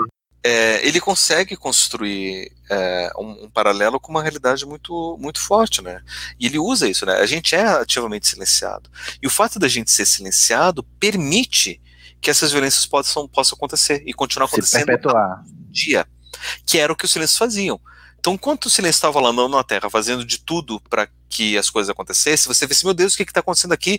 Que criatura é essa? Você virava o rosto, era como se nada tivesse uhum. acontecido. É mesmo, é como, é como operam todas, os, todas as opressões de minorias representativas, que elas acontecem à luz do dia, e se você reclama, né, você... A gente pode até ver isso acontecendo na nossa frente, nossa, alguma minoria está sendo oprimida, mas no segundo que você vira o rosto, você não se lembra mais, você não fala mais, você não acusa mais. Ah, e você... tem muito isso. É, a gente tá, falou aqui, tá falando aqui no Setembro Amarelo e tudo, aí parece isso mesmo, assim. Durante setembro tá todo mundo olhando pro silêncio, né? Aí passa setembro, todo mundo vira o rosto, o silêncio some, né? Mas tá lá, todo mundo sofrendo depressão o ano inteiro, mas é uhum. só em setembro que as pessoas olham pro, pro, pro, pro silêncio. E eu acho que serve para outros, outros meses também, tipo assim, o, o o, o mês da consciência negra, né? Que é quando ah, vamos dar visibilidade. Aí durante o resto do ano, não, ninguém não tem negro mais não, no, durante o resto do ano, é só, só em novembro, é isso? E em ah. dezembro, o mês da deficiência e tal, aí deficiente só, né? Pessoas com deficiência só existe em dezembro. E eu acho interessante, né, que nesse ano a gente teve uma campanha de uma, não, não vou falar marca porque não quero dar, mas todo mundo sabe, né, uma marca de, de, de produtos de cosméticos fez uma homenagem ao Dia dos Pais com Tammy Gretchen, né, uhum. um homem, um homem trans que é pai. E e todo mundo não, porque veja bem, direitos trans, direitos trans, direitos trans, mas isso não, e, e, inclusive essa marca teve ganhou um monte na bolsa de valores, teve uma exatamente aumentou a, as, a, o valor né, das ações. Né, mas o Brasil continua sendo o país que mais mata pessoas trans no mundo. E assim, adianta a gente falar de visibilidade, de falar desses problemas, sendo que a gente vira as costas disso e a gente continua. Esquece. Esquece, e as pessoas continuam morrendo, as, continuam, as pessoas continuam sofrendo.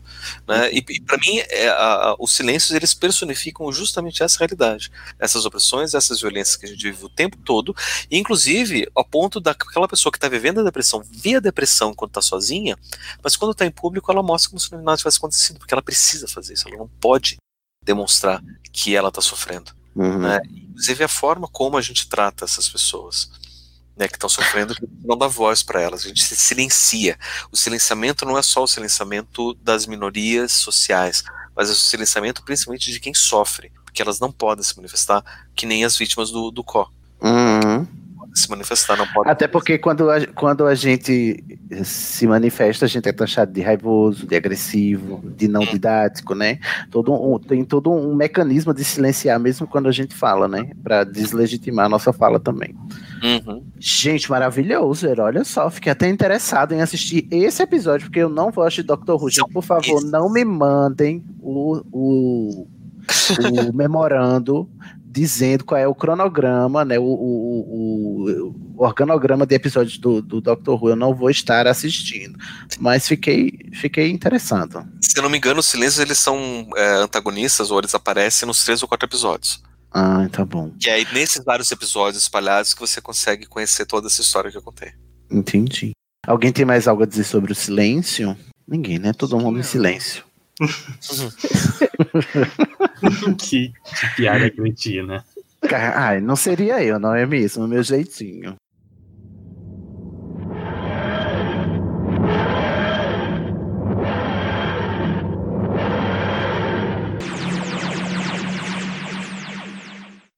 Bom, vamos para o próximo aqui. É agora sim, o Homem Invisível. É um conto clássico do H.G. Wells, né? Do, um dos clássicos da ficção científica, um autor clássico da ficção científica. É, o Homem Invisível é um cientista que, no conto original, ele inventou um elixir lá que tor torna ele invisível, só que ele viu que ficar invisível não era tão bom, aí ele acaba se dando mal no final né? Ele vira um assassino psicopata, mas eu gostei muito da leitura que o Pablo trouxe aqui sobre é, invisibilidade, né? Que é um dos efeitos da invisibilidade do sujeito. É, é esse sujeito se autodestruir, não é isso, Pablo? Uhum. É, que a gente pode. É, é que assim, tem, tem um, um, olhar duplo em cima dessa questão da, da, da invisibilidade, né? Você pode olhar tanto para a pessoa que é invisível, né, que o fato dela não ter corpo, ela não tem sombra, ela não tem profundidade, ela não tem materialidade, e ela acaba sendo, em todas as, as os contos, né, todas as histórias, as adaptações que são feitas dessa história, né, inclusive eu conheci essa história através de uma, de uma adaptação que era O Homem Sem Sombra, Sim, é, foi, eu também conheci por isso. Né? Com o Defoe, né? Não, William Defoe? Não. Qual é com o William Defoe, gente? Eu tô louco? Eu tô maluco? Eu tô confundindo? O Defoe, eu acho que você está confundindo, porque ele não tá nesse filme. Ah, eu tá... acho que ele fez algum Homem Invisível, o William Defoe, gente. Eu acho que ele fez Pode também. Ser. Até o Chevy Chase fez.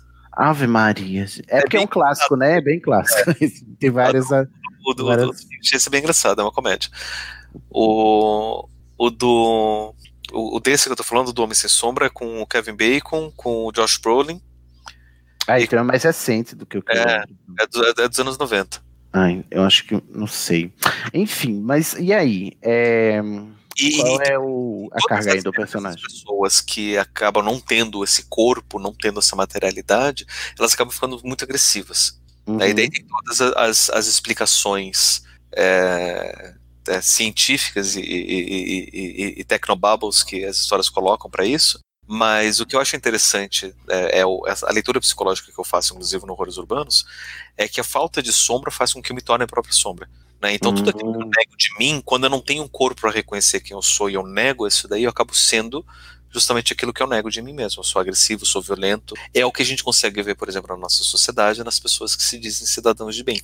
Uhum né, que eles negam tudo que tem de mal, eles condenam o comunismo, eles condenam é, é, a corrupção, a violência, né, condenam, tudo isso, mas eles são os primeiros a agirem dessa forma, a serem justamente aqueles que eles condenam, porque justamente eles não se percebem, eles não se percebem como tendo corpos, eles não se percebem como tendo profundidade. E aí eles acabam vendo isso. Essa é uma leitura que a gente pode fazer, que aí não é necessariamente relacionada à depressão, mas é relacionada muitas vezes a quem nos agride. Sim. E a outra leitura. Oi. Não, é que eu acho que a, outra leitura deve ser a que eu, a que eu, que eu faço, né? Que é quando você. O, o, ser um homem invisível, né? Ser uma pessoa invisível é não ser ouvida, não ser levada em conta. E o mal que isso faz na cabeça da pessoa. O, a, o arco do homem invisível no conto do H.G. Wells é um, um arco autodestrutivo, né? E, uhum. e, você não ser ouvido ou não ser levado em conta é, é, é, ser isolado. Isso eu faço muito, traço muito paralelo com o próprio isolamento que pessoas com deficiência sofrem, né? Do, tipo assim, são excluídos da sociedade, são invisíveis, vocês não sabem nem que a gente existe, porque a gente nem tá fora, né? Porque nos é negado acesso aos lugares e tal. E somos essas pessoas invisíveis que, por conta disso, a gente se automutila, se autodestrói, a gente definha, e a gente acaba, inclusive, duvidando das nossas próprias capacidades e se se auto e se anulando. O, no, o final, no final ele acaba morrendo, né? O, o, o cientista. É, e é meio que essa morte em vida mesmo é, dessas pessoas invisíveis de, de não poderem viver esse potencial, serem vistas e, portanto, a existência delas não faz sentido e por isso elas mesmas não, não constroem um sentido para elas né? e uhum. acabam se autodestruindo. Né, e elas são invisibilizadas também, a gente pode pensar nesse sentido. Sim, são invisibilizadas. É, é nunca é o, o esses movimentos, como, como a gente já falou, né, nunca, nunca são internos, eles são externos né, a nós, eles são impostos a nós. Eu não, eu não, não, que, não quero não poder sair de casa e não saberem que tem gente cega no mundo, entendeu? É só porque eu não posso, porque uhum. me impedem, né? O, o, externo que me impede. Uma outra leitura que a gente pode fazer disso tudo tem a ver com é, as vítimas dessas, dessas, desses homens invisíveis, né? Porque os homens invisíveis eles acabam fazendo muitas vítimas. Uhum. E o interessante é que você tem aí todo o processo de invisibilização. né, que é um processo social onde a gente simplesmente ignora essas pessoas. E aí tem esses dois, tem, tem esses dois caminhos, as pessoas que são invisibilizadas, daí a gente não reconhece, daí é, todas as minorias, os pobres, os, todo mundo é, não é, não, não tem papel social, mas ao mesmo tempo, é, as vítimas, eles acabam lutando contra pessoas... Inimigos invisíveis. Inimigos invisíveis, que eles não conseguem ver. E, e justamente porque muito do, da, da, forma de criar essa invisibilização é através do gaslighting. Uhum. E aí eu acho que vale a pena a gente comentar um pouquinho sobre gaslighting. Uhum. É, não à toa, a última adaptação que teve do Homem Invisível, antes de você comentar sobre Gaslighting, é, não à toa, a adaptação mais recente, que foi de 2019, é, uma remontagem, né? Chamou Homem Invisível mesmo, e no, é, o tema é Gaslight, inclusive, né? Porque é, o, o, modo como é contado é que é uma, uma mulher cientista com seu marido e tal, e aí eles criam um traje que consegue ficar invisível. Só que aí o, o homem acaba é, fazendo, é, fingindo a própria morte para ter todo, né, todos os louros da, da sua descoberta. Só que é, a mulher diz que que ele tá atrás dela e ele tá invisível, né? Mas fazendo parecer que ela, que ela é louca, né? Na verdade, ele fica assombrando ela, usando o traje de invisível, fazendo parecer que ela é louca é, e, o filme inteiro e tal. O filme, eu não sei se ele é bom, porque as críticas que eu li dizem todas que a metáfora ficou perdida no, na, no mal feito do filme, mas eu achei uma releitura muito, muito interessante, né? Do, do de trazer para o, o, o contexto atual do da violência de gênero, né? O fato de que é, esse homem invisível faz você a mulher parecer essa louca, né? Só porque ele tem esse poder, né? De, de ficar invisível e fazer ela fazer coisas que as pessoas não percebem, né? Uhum. E, e assim, para quem não conhece o conceito de gaslighting, e é um conceito importante a gente é, discutir, porque a gente é um, é um tipo de violência psicológica muito específica que muita gente faz e não sabe o que está fazendo. Né? Às vezes as pessoas acham que está tentando ajudar, mas eles estão violentando. Né? É, é, muito gaslighting ele é mascarado de, de tentativas de ajuda. Sim. Que, o que acontece, né? O termo gaslighting, até é interessante trazer aqui na Estação 21, ele vem de uma peça de teatro. Não me lembro uhum. exatamente quando, mas era da época que a luz ainda era a gás nas, nas casas, principalmente, né? Você tinha lá o sistema de encanamento de gás na casa, você acendia as luzes com lamparinas a gás. E isso é relevante para a história, mas a gente pode fazer uma adaptação para as casas hoje em dia, né, com os elétricos, tem um fenômeno parecido. Que é assim, quando você está com a luz ligada na casa, de repente alguém liga uma outra luz, ou alguém liga o chuveiro, ou alguém faz uma coisa, a luz diminui, oscila. Né, uhum. E a luz da casa acontecia isso, né? E, e você podia alternar a intensidade da luz abrindo ou, fechando mais o escapamento do gás, né? Exatamente. Né? E, e, então você via, tipo, se tinha muitas luzes sendo usadas, você via um, uma oscilação maior da, da luz na, na, casa, como na nossa casa de luz, quando a gente liga, sei lá, a batedeira junto com a máquina de lavar e o chuveiro, a luz começa a oscilar. Sim, né? sim. Mas hoje em dia a gente tem formas de evitar isso, mas naquela época era muito mais comum. E essa é a grande trama da história da, da peça, porque conta a história de um casal onde o marido fazia algum crime, alguma coisa errada no porão da casa deles. E ele dizia para a esposa: tô saindo para trabalhar, tô saindo pro bar, tô saindo de casa, não importa para onde. E ela ficava em casa e ela via a luz oscilar. Eu falei, meu Deus, o que que tá acontecendo? Só tô sozinha aqui em casa, a luz tá oscilando como se alguém estivesse usando a luz, eu não sei o que que é. E aí quando o marido voltava, a luz não oscilava, ela falava, olha, quando você não tá aqui em casa, a luz tá oscilando. Como se alguém estivesse usando a luz aqui em casa. Ele sabia que era ele usando a luz no porão. Mas ele precisava fazer com que ela não pensasse sobre isso. E ele começava uhum. a falar: não, mas não deve ser nada, você deve estar tá ficando louca, deve ser só a impressão da sua cabeça. Isso Imaginação daí, sua, né? Sua. Né? Isso é o mais leve, né? Isso não para falar, não, mas você, tá, você é histérica, você tá paranoica, você tá achando que estão perseguindo você. Uhum. Né? Coisas um pouco mais graves. E isso fez, começou a fazer com que ela questionasse a própria sanidade. Será mesmo que eu não estou vendo isso? Será mesmo que eu estou ficando louca? Será mesmo que eu estou doente? Uhum. Será mesmo que são coisas que passam só na minha cabeça e não está acontecendo na realidade? E, e, a história gira em torno disso, né? E daí, eventualmente, descobre, ela descobre, mas parece que a sanidade dela não foi muito bem recuperada, apesar disso. É.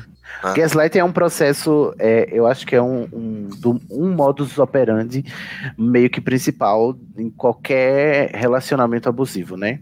É o fato de você, de, de você, para você ter dominação, né, um certo tipo de dominação sobre o, o outro, você acaba criando esse mecanismo de fazer com que a pessoa duvide de si mesma e, portanto, ela só possa se fiar em você para ela saber o que, é que ela, o que, é que ela é, né? Porque ela não confia em si mesma pra, para tanto. Uhum.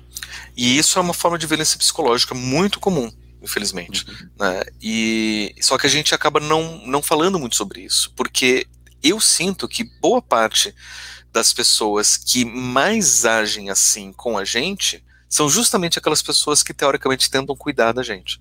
Né? Porque é. quando eu falo para você, ah, eu acho que você precisa de ajuda, você já tomou seu remédio hoje? Né? É, é, é por que, que você não procura um, um médico, um psiquiatra? Porque isso daí não é normal. Né? Parece que você está tentando ajudar. E você pode estar tá tentando mascarar isso como uma forma de ajuda. Mas não deixa de ser uma forma de violência, porque você está é, negando a realidade dela. Né? E eu vejo isso, inclusive, né, muito da medicina e da psiquiatria. Quando uhum. você chega e fala, isso que você está vivendo é uma coisa da sua cabeça, isso que está vivendo é só uma depressão da sua cabeça. Você não está sendo perseguida, você não está sendo atacada, você não é vítima de violência, isso não existe. Eu já ouvi de pessoas negras reclamando que não existem psicoterapeutas que reconhecem o racismo como base do sofrimento. Pois é, e também já ouvi falar. As negras vão procurar terapia e, e, e, falam: eu sofro racismo, e o racismo é uma coisa que me persegue, uma coisa ruim que eu vivo, e eu não sei como lidar com isso. Eles ouvem direto dos, de, desses psicoterapeutas, brancos, obviamente, uhum. que racismo não existe né, que você, na verdade, está sofrendo de uma ansiedade, uma coisa só da sua cabeça, que é uma perseguição, olha só, pode ser uma paranoia, né, pode ser uma psicose, mas racismo não existe. Então, isso é uma forma de violência, isso é uma forma de gaslighting. Né? E o quanto que eu vejo, por exemplo, que o fato de você chegar e, e falar para uma pessoa que essa violência que você está sofrendo, essa exclusão que você está sofrendo da sociedade, né, não é um problema da sociedade, é porque você está deprimido, por isso que você está vendo assim. Então você precisa uhum. ser tratado, o problema está na sua cabeça. O quanto que isso não é uma forma de violência também, porque você invisibiliza o seu agressor. E você não sabe mais quem está te atacando. Nossa, bem difícil. Você é alguém mais quer mencionar algo sobre invisibilização? Não, acho que só só acho legal dizer que essa última adaptação eu achei muito boa e como uma pessoa que passou por um relacionamento abusivo que vivenciou essa questão do gaslighting, eu achei uma ótima representação e uma metáfora muito boa para uhum. tratar isso, sabe? Até porque não é um tema muito é, recorrente na ficção. Né? É, quando eu, quando eu vi a sinopse, eu disse, nossa, que, que leitura interessante. E eu não tinha parado para pensar no, no, no Homem Invisível enquanto possibilidade dessa discussão, né? No, no, no, filme é uma discussão de gênero, o termo gaslighting ele é mais utilizado nessas discussões de gênero, né? De opressão de gênero, mas gaslighting não, não se restringe só à, à opressão de gênero também, né? Qualquer pessoa pode sofrer gaslighting, independente uhum. do, do gênero, mas só que é, ela foi mais difundida, o conceito de gaslighting foi mais difundido a partir dessas discussões de violência de gênero, né, por causa do, do, do avanço aí das discussões do feminismo e tal. Uhum. Mas é importante, eu achei interessante. Eu acho a premissa muito interessante. Aí eu não posso dizer se eu acho bom ou ruim, porque eu não assisti o filme, né, mas é que bom que, que, que fez juízo, assim, pelo menos a metáfora, né? O, a, uhum. a, releitura. E é tão bom quando a gente pega um, um clássico tão antigo do H.G. Wells, né, que é do, do século XIX, né? O H.G. Wells. Uhum. É, é, muito, muito antigo. E a gente utiliza a mesma obra, é, é, isso é a prova de um clássico, né? Quando você consegue aplicar ela atemporalmente, né? E, e atualizá-la de modo que ela, ela continua relevante e tal. Eu acho isso muito, muito massa, assim, quando acontece. Bom, vamos ao último o último personagem aqui da noite, do dia ou do horário que você esteja ouvindo. O Pablo ele elencou aqui a preguiça ou os sete pecados capitais enquanto personificações, né, na, nas obras, né? Porque parece que existe uma recorrência, é isso, Pablo? Isso. Assim, a gente pode, se a gente vai ver na história, a preguiça é um pecado que está relacionado à melancolia, né? Na, na igreja, um dos termos utilizados era assídia, para preguiça, mas ela está relacionada à melancolia, está relacionada à depressão, né? Então é quase como se, se a gente tivesse o conhecimento de hoje com mentalidade da Idade Média, em vez de a gente tratar a depressão como uma doença mental, a gente estaria tratando como um dos pecados capitais. Né? Hum, entendi. Tem, tem, tem, essa recorrência. E não raro, você tem é, personagens em várias obras que são personificados é, como, como, sendo, é, como sendo os pecados capitais, e não raro a, a preguiça ela é representada como sendo justamente relacionada à, à, à à depressão, à tristeza, né? Não é só um sono muito grande, é todo esse estado bem maior, bem mais profundo. De... E, e, uma e preguiça associada à improdutividade, sobretudo, né? Se a gente está falando aqui de, de, da opressão do sistema, né, que a gente vive, né? Ser preguiçoso é ser improdutivo, e portanto, né, ser, é, é o maior pecado do, hum. um sistema capitalista é ser improdutivo, ou, ou seja, preguiçoso você tem algum exemplo aí da sua vivência? Que a gente trouxe aqui alguns. Eu vou pedir para o, o, nosso fã número um de Full Metal Alchemist mencionar, mas antes dele, você trouxe. Você tem algum na, na para citar? Quando eu coloquei na pauta, só coloquei ali, porque eu, eu, eu lembro que os pecados capitais eles são personificados de várias formas. Né? Tem uhum. inclusive um anime chamado Sete Pecados Capitais, que eu só assisti um começo, daí eu não consegui ver todos. Né? Tem o Seven, né? O, o filme Seven. Tem o Seven, que, e, e, e, eu acho que esse filme que chama muita atenção, né? Porque o, a, a, eu, eu é, é, é, complicado ali porque os pecados capitais eles não são de fato é, problemas a serem enfrentados, né? Eles são mais é como se fossem retratos que o criminoso está pintando usando o, o, assassinato de alguma forma. Isso, é um modo de matar, né? É. E ele, e, se eu não me engano, a preguiça ele mata uma pessoa acorrentada, né, na cama.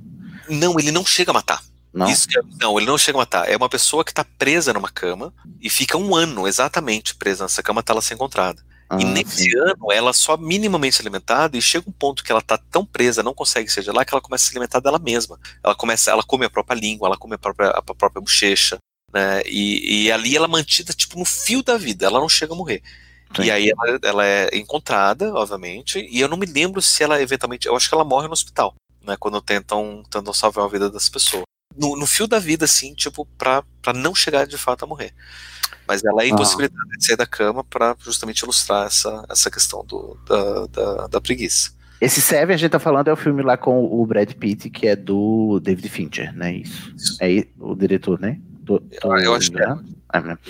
O clássico, né? Vocês botam lá Seven, é o primeiro filme Sete, que aparece, é esse. Sete, Sete pega... Isso. Mas temos aqui eh, uma, uma obra muito aclamada entre os ouvintes do Estação, é Full Metal Alchemist, e, e, no anime tem o, o, conceito de homúnculos, né? E são sete homúnculos, e cada homúnculo representa um dos. É, não é representa, né? Cada um homúnculo, o, o, nome dele é um dos pecados capitais, né? E cada um vai cumprir um papel na, na, na, na jornada lá, na história, e tem o, o homúnculo da preguiça, né, Franco? É, uh, o homúnculo da preguiça, ele é. Ele aparece basicamente só no, nos episódios em que ele é é, entra em combate mesmo, porque ele não é apresentado ao longo da série. Ele é, ele é descrito como um, o, o homúnculo mais rápido, apesar de ser a preguiça, sabe? Sim. O que é um, uma coisa meio contraditória. Contraditório. Só que na verdade ele é o mais rápido, só que ele não não se esforça, ele não não sente vontade, ele fica o tempo inteiro reclamando que as coisas são muito muito trabalhosas de fazer, muito dolorosas de fazer. Uhum. E é engraçado como ele, é, é, o homúnculo preguiça ele só aparece para ser morto mesmo, né? No, no, na dinâmica do, do anime, eles precisam derrotar os sete homúnculos, né? É, ele, aparece... ele não tem um papel relevante, assim. Não, não é relevante, é só para fazer um, um momento em que dois personagens de núcleos diferentes se encontram e lutam juntos é pra, pra Pra juntar duas partes. É, eu, qual, é o, qual é o homúnculo que move tudo? Que a criança é o. O que tá sempre presente é a inveja. A inveja. Mas é, qual é o que, o que move a trama por trás? Que no plot twist é o filho lá disfarçado, né? Uma criancinha, não é ele que faz isso? Ah, é o orgulho. Orgulho, exatamente. O orgulho é o grande arquiteto do, do plot inteiro de desgraçamento mental do anime, é o orgulho, né? Mas tem a, a inveja e a gula, que são, são os capangas, né? A inveja, a gula e a luxúria. Né? Isso, eles são os três principais. Os três principais, eles são os mais ativos. É, e é curioso, ele, logo eles seriam os mais ativos em prol do orgulho, né? A, a luxúria, a gula e a inveja, né? Que são, são as pessoas, são os homúnculos que agem em função de, de cumprir com o, os projetos do orgulho. Mas é o que eu acho interessante de apontar na morte da preguiça mesmo é que a preguiça ela desiste de lutar, basicamente. Tipo, ele poderia derrotar, mas seria muito trabalhoso e ele desiste. Uhum. Corrobora com isso que o Pablo falou, né? Que a preguiça, né, tipo assim, sendo o mais rápido, ele não, ele não teria trabalho para né, para é, enfrentar, mas por causa desse, dessa associação entre preguiça e, e, e derrotismo e inatividade e é, autossabotagem dele. Sim, de autossabotagem, exatamente. Isso é, que é muito associado com a depressão, né? Dizem, é, tem muito esse, o discurso motivacional do, do, em torno da depressão é você, ai, lute, né? Enfrente a, a, a, briga, né? Esse discurso combativo, né? De como se você não sai da depressão porque você não se esforça o bastante, né? Como se fosse uma questão de. Eu gosto muito do, do podcast da, da. Como se chama, gente? Laurinha Lero, o respondendo em voz alta, e a Laurinha Lero, ela tem depressão, num, episódio ela fala da depressão, e ela fala daquele jeito dela, né, é, debochado e, e, sarcástico, ela diz que depressão, o povo trata a depressão da seguinte maneira, e acham que, que, a gente, que, que resolve. É, depressão é você tá no fundo do poço, é, não tem um, né, dentro de um poço muito profundo, não tem corda, não tem escada, não tem nada, mas tem um monte de gente lá em cima dizendo: se esforce para subir que você consegue, vá em frente, não desista de subir nunca, tal, e ficam só dizendo, enquanto você não tem ferramenta nenhuma para subir, né, para fora do poço. E, e, eu acho que é muito, muito isso, essa associação aí com, com a, a preguiça. Não sei, tem alguns, tem alguma dublagem que ela é traduzida como indolência também, né? Eu acho porque a preguiça, ao invés de indolência, é muito, muito ligado a, a vadiagem, a não querer fazer as coisas e indolência fica mais, mais bonito de falar, né? É. É, eu não sei se se encaixa exatamente na preguiça, mas talvez sim, que é a personagem Ió do Ursinho Pooh. Sim. Ah, e o bisonho. É, isso, porque ele é sempre assim, ele tem sempre essa, essa lentidão, ele fala devagar, né? E é uma ótima representação da, da depressão também. Ele uhum. nunca ele nunca se empolga ou tá realmente contente, ele sempre tem um, um, um, comentário meio desesperançoso, né? Tanto que ele acabou virando um personagem meio polêmico, que até nem colocaram em algumas outras adaptações mais recentes. Assim. Ai, que injustiça. Justiça é, para o Ió. Bobagem. Que na minha época chamava Bisonho, eu não sei por que mudaram. É bisonho? Era Bisonho. Hoje é Ió. E também na minha época era Puff, não era Poo, não. Tem o um H. Era Puff, é, na minha época também era Puff. É engraçado como existe a teoria de que cada, cada personagem do Simpu é um transtorno mental, né? Representado. O Ió seria a depressão, o Tigrão é, seria a hiperatividade, a, o Leitão seria a ansiedade, o, o Pu seria. O que, gente? A, a, sei lá, o que, que é o Pu? Esqueci. Eu, cada um o Abel é um. seria a neurose, eu acho. Mas o, o, o, e, o, e o próprio é, Christopher Robin seria a, a, a, psicose, porque ele estaria vendo os, os amigos imaginários. Isso. Nossa, é, é verdade. Não, eu acho que o, o, o como chama o, o, coelho? Esqueci. Abel. Você acabou Abel. de falar. Abel. Abel. Ele é o transtorno obsessivo compulsivo. Né? Ah, faz sentido, porque ele é louco da limpeza, né? O louco da. Isso, exatamente. Enfim, nossa, o Pooh daria todo um episódio só sobre os é. personagens é. do Pooh. Existe, existe, se vocês procurarem online, tem o teste do Ursinho Pooh, que é um teste para saber qual, não só qual o, qual personagem você se aproxima, mas em qual diagnóstico você se encaixaria. Nossa, Ai, é, que saudável. Vai, é, muito é seguro. Tanto Ai, é que internet.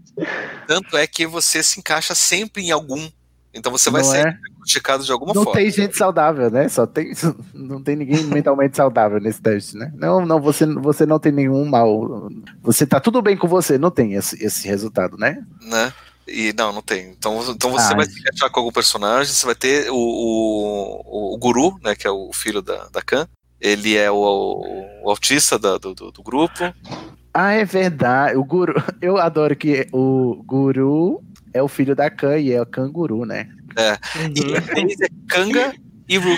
Kangaroo. Ai, que bonitinho. O menininho é o Ai, eu e a, amo. e a mãe é Kanga. Eu amo. Ai, eu amo todo mundo do, do Ursinho Poo, gente. Que, olha só, o único, o único acerto da Disney, não é verdade? É, que não é bem da Disney, eles que não é da só- Disney. Que eles só compraram os direitos. Mas aquela, nada é da Disney, né? Elas só compraram tudo. Então, até aí, o que, o que, o que podemos Não, dizer? tem, tem umas coisas que eles criaram ali.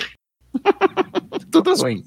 Eu aposto que tudo que eles criaram é ruim. A gente vai fazer. Tem um episódio sobre os estudos Disney. Já se prepara aí pro hate, tá bom, gente? Se não me Porque vai engano, ter. Adoro. É o quê, Pablo? Ana, se não me engano, a personagem é uma criação deles. Moana? É, é inspirado Mas é mal. apropriação cultural, né? Isso. Total. Começou. É É, melhor a o- gente parar aqui. personagem lá que, ela, que ajuda ela, o herói, ele é da mitologia polinésia. Sim, sim. O, o Maui, o Maui, de fato, ele existe, né? Enquanto, enquanto um personagem. Né? Mas o, a Moana, se eu não me engano, foi uma criação da Disney. Ai, gente, a Disney só melhorou de 2005 para cá, tá bom? 2000, aliás. Perdão, que tem Lilo e Stitch. É, é isso que eu ia falar. Lilo e Stitch, é a criação deles também. Ai, nossa. Por favor, me dá um Lilo de pelúcia, gente. Eu nunca te pedi nada. Um Lilo não, um, um Stitch. Ah, eu confundo. eu confundo o, a Lilo e o Stitch. Ai, tadinho. Amo, amo o Stitch de Elvis Presley. É meu animal spirit, o Stitch disfarçado de Elvis. Muito discreto, fora do meio. Bom, é isso, gente. É, de disfarçado de menina. nossa, Ai, o Stitch já, já fazia drag, né? Antes de ser modinha. Ai, que vontade de falar de Lilo Stitch. Bom, fica para uma próxima, um próximo episódio. A gente encerra por aqui. É, encerramos com o jabá do Pablo, né, Pablo? Tem que ir lá no mitografias.com.br e ouvir os horrores urbanos, não é isso? Isso, né?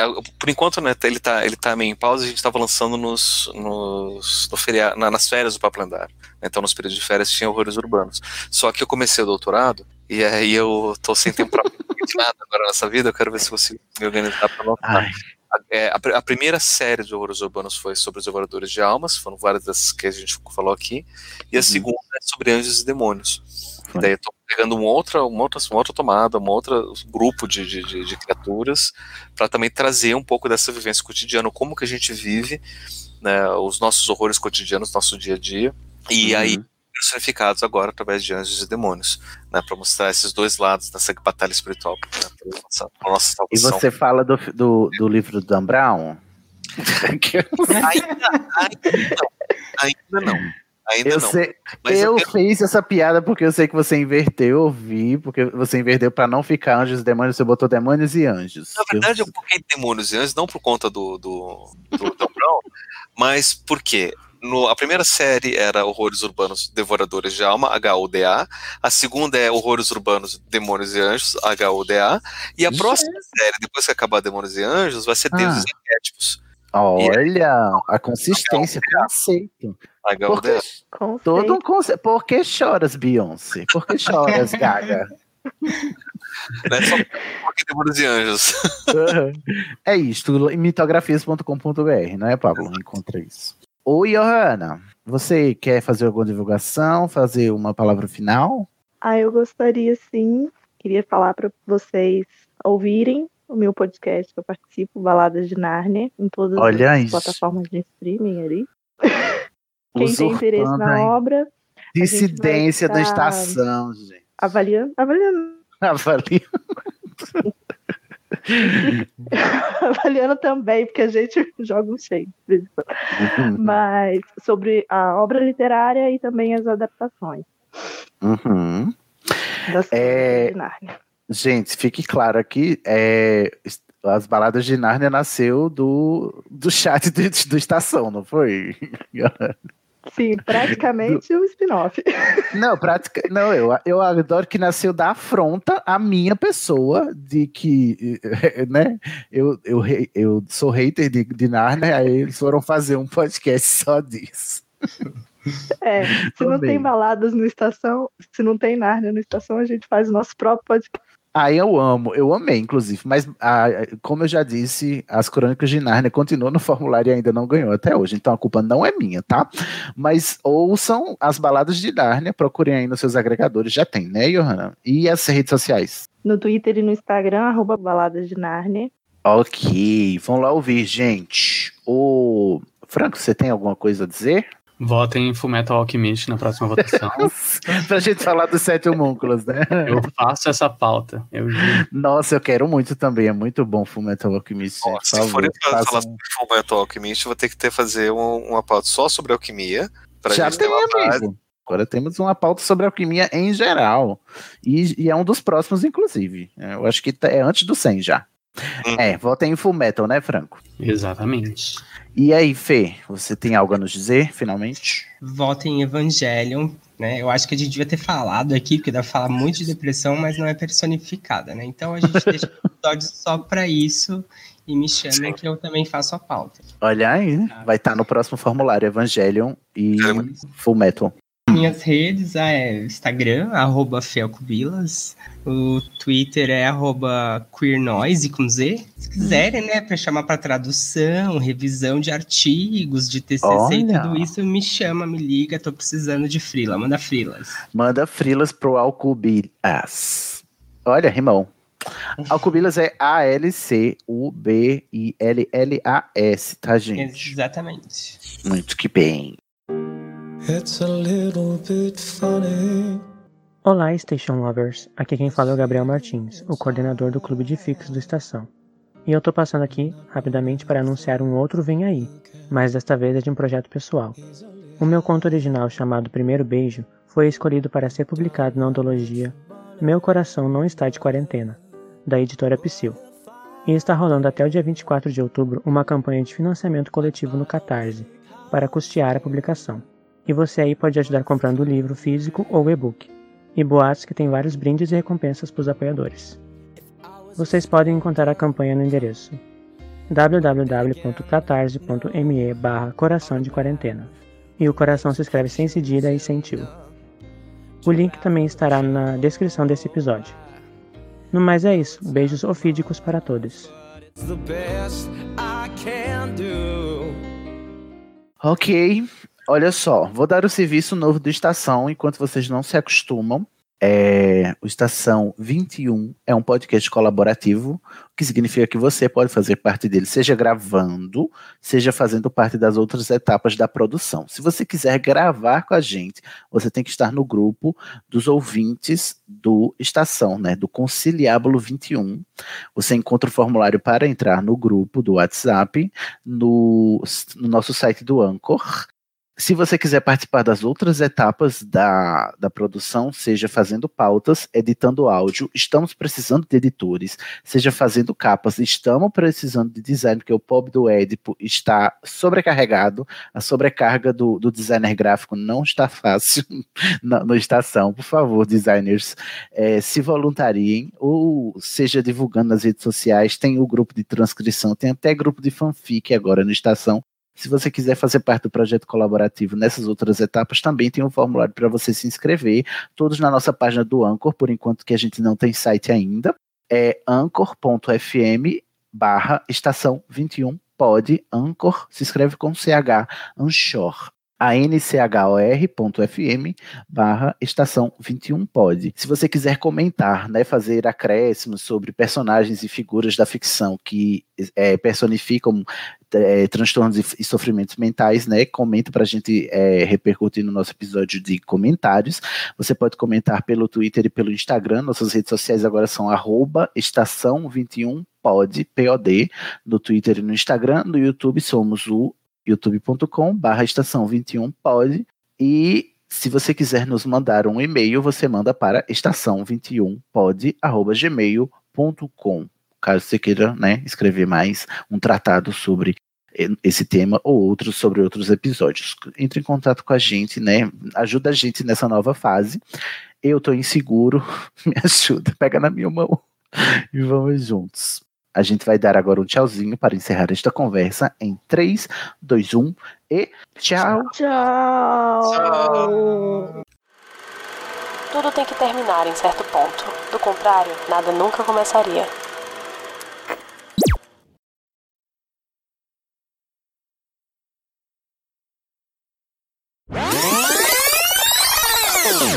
Amo homem. Poxa, Pablo, porque és hétero. Nem todo mundo é perfeito, Sidney. Eu, tenho O único defeito. ter- eu tinha que ter algum defeito nessa vida. De tanto defeito pra escolher, tu tinha que escolher esse, né? Na verdade, assim, eu- eu acho que o maior defeito não é ser hétero, é ser homem, no geral. Ser um, é, em geral, é verdade. Em geral, e aí, e aí Homem cis, né? de, eu, de eu- de eu gostar mais de mulher acaba me. me... É, também tem isso. É a vantagem de ser hétero, né? Conviver com mulheres. Ser homem hétero. Uhum. Ressignificando defeitos, Pablo. O ruim é que a vantagem do homem hétero é poder conviver com mulheres, mas a desvantagem do homem hétero é a mulher ter que conviver com o homem, né? Exato.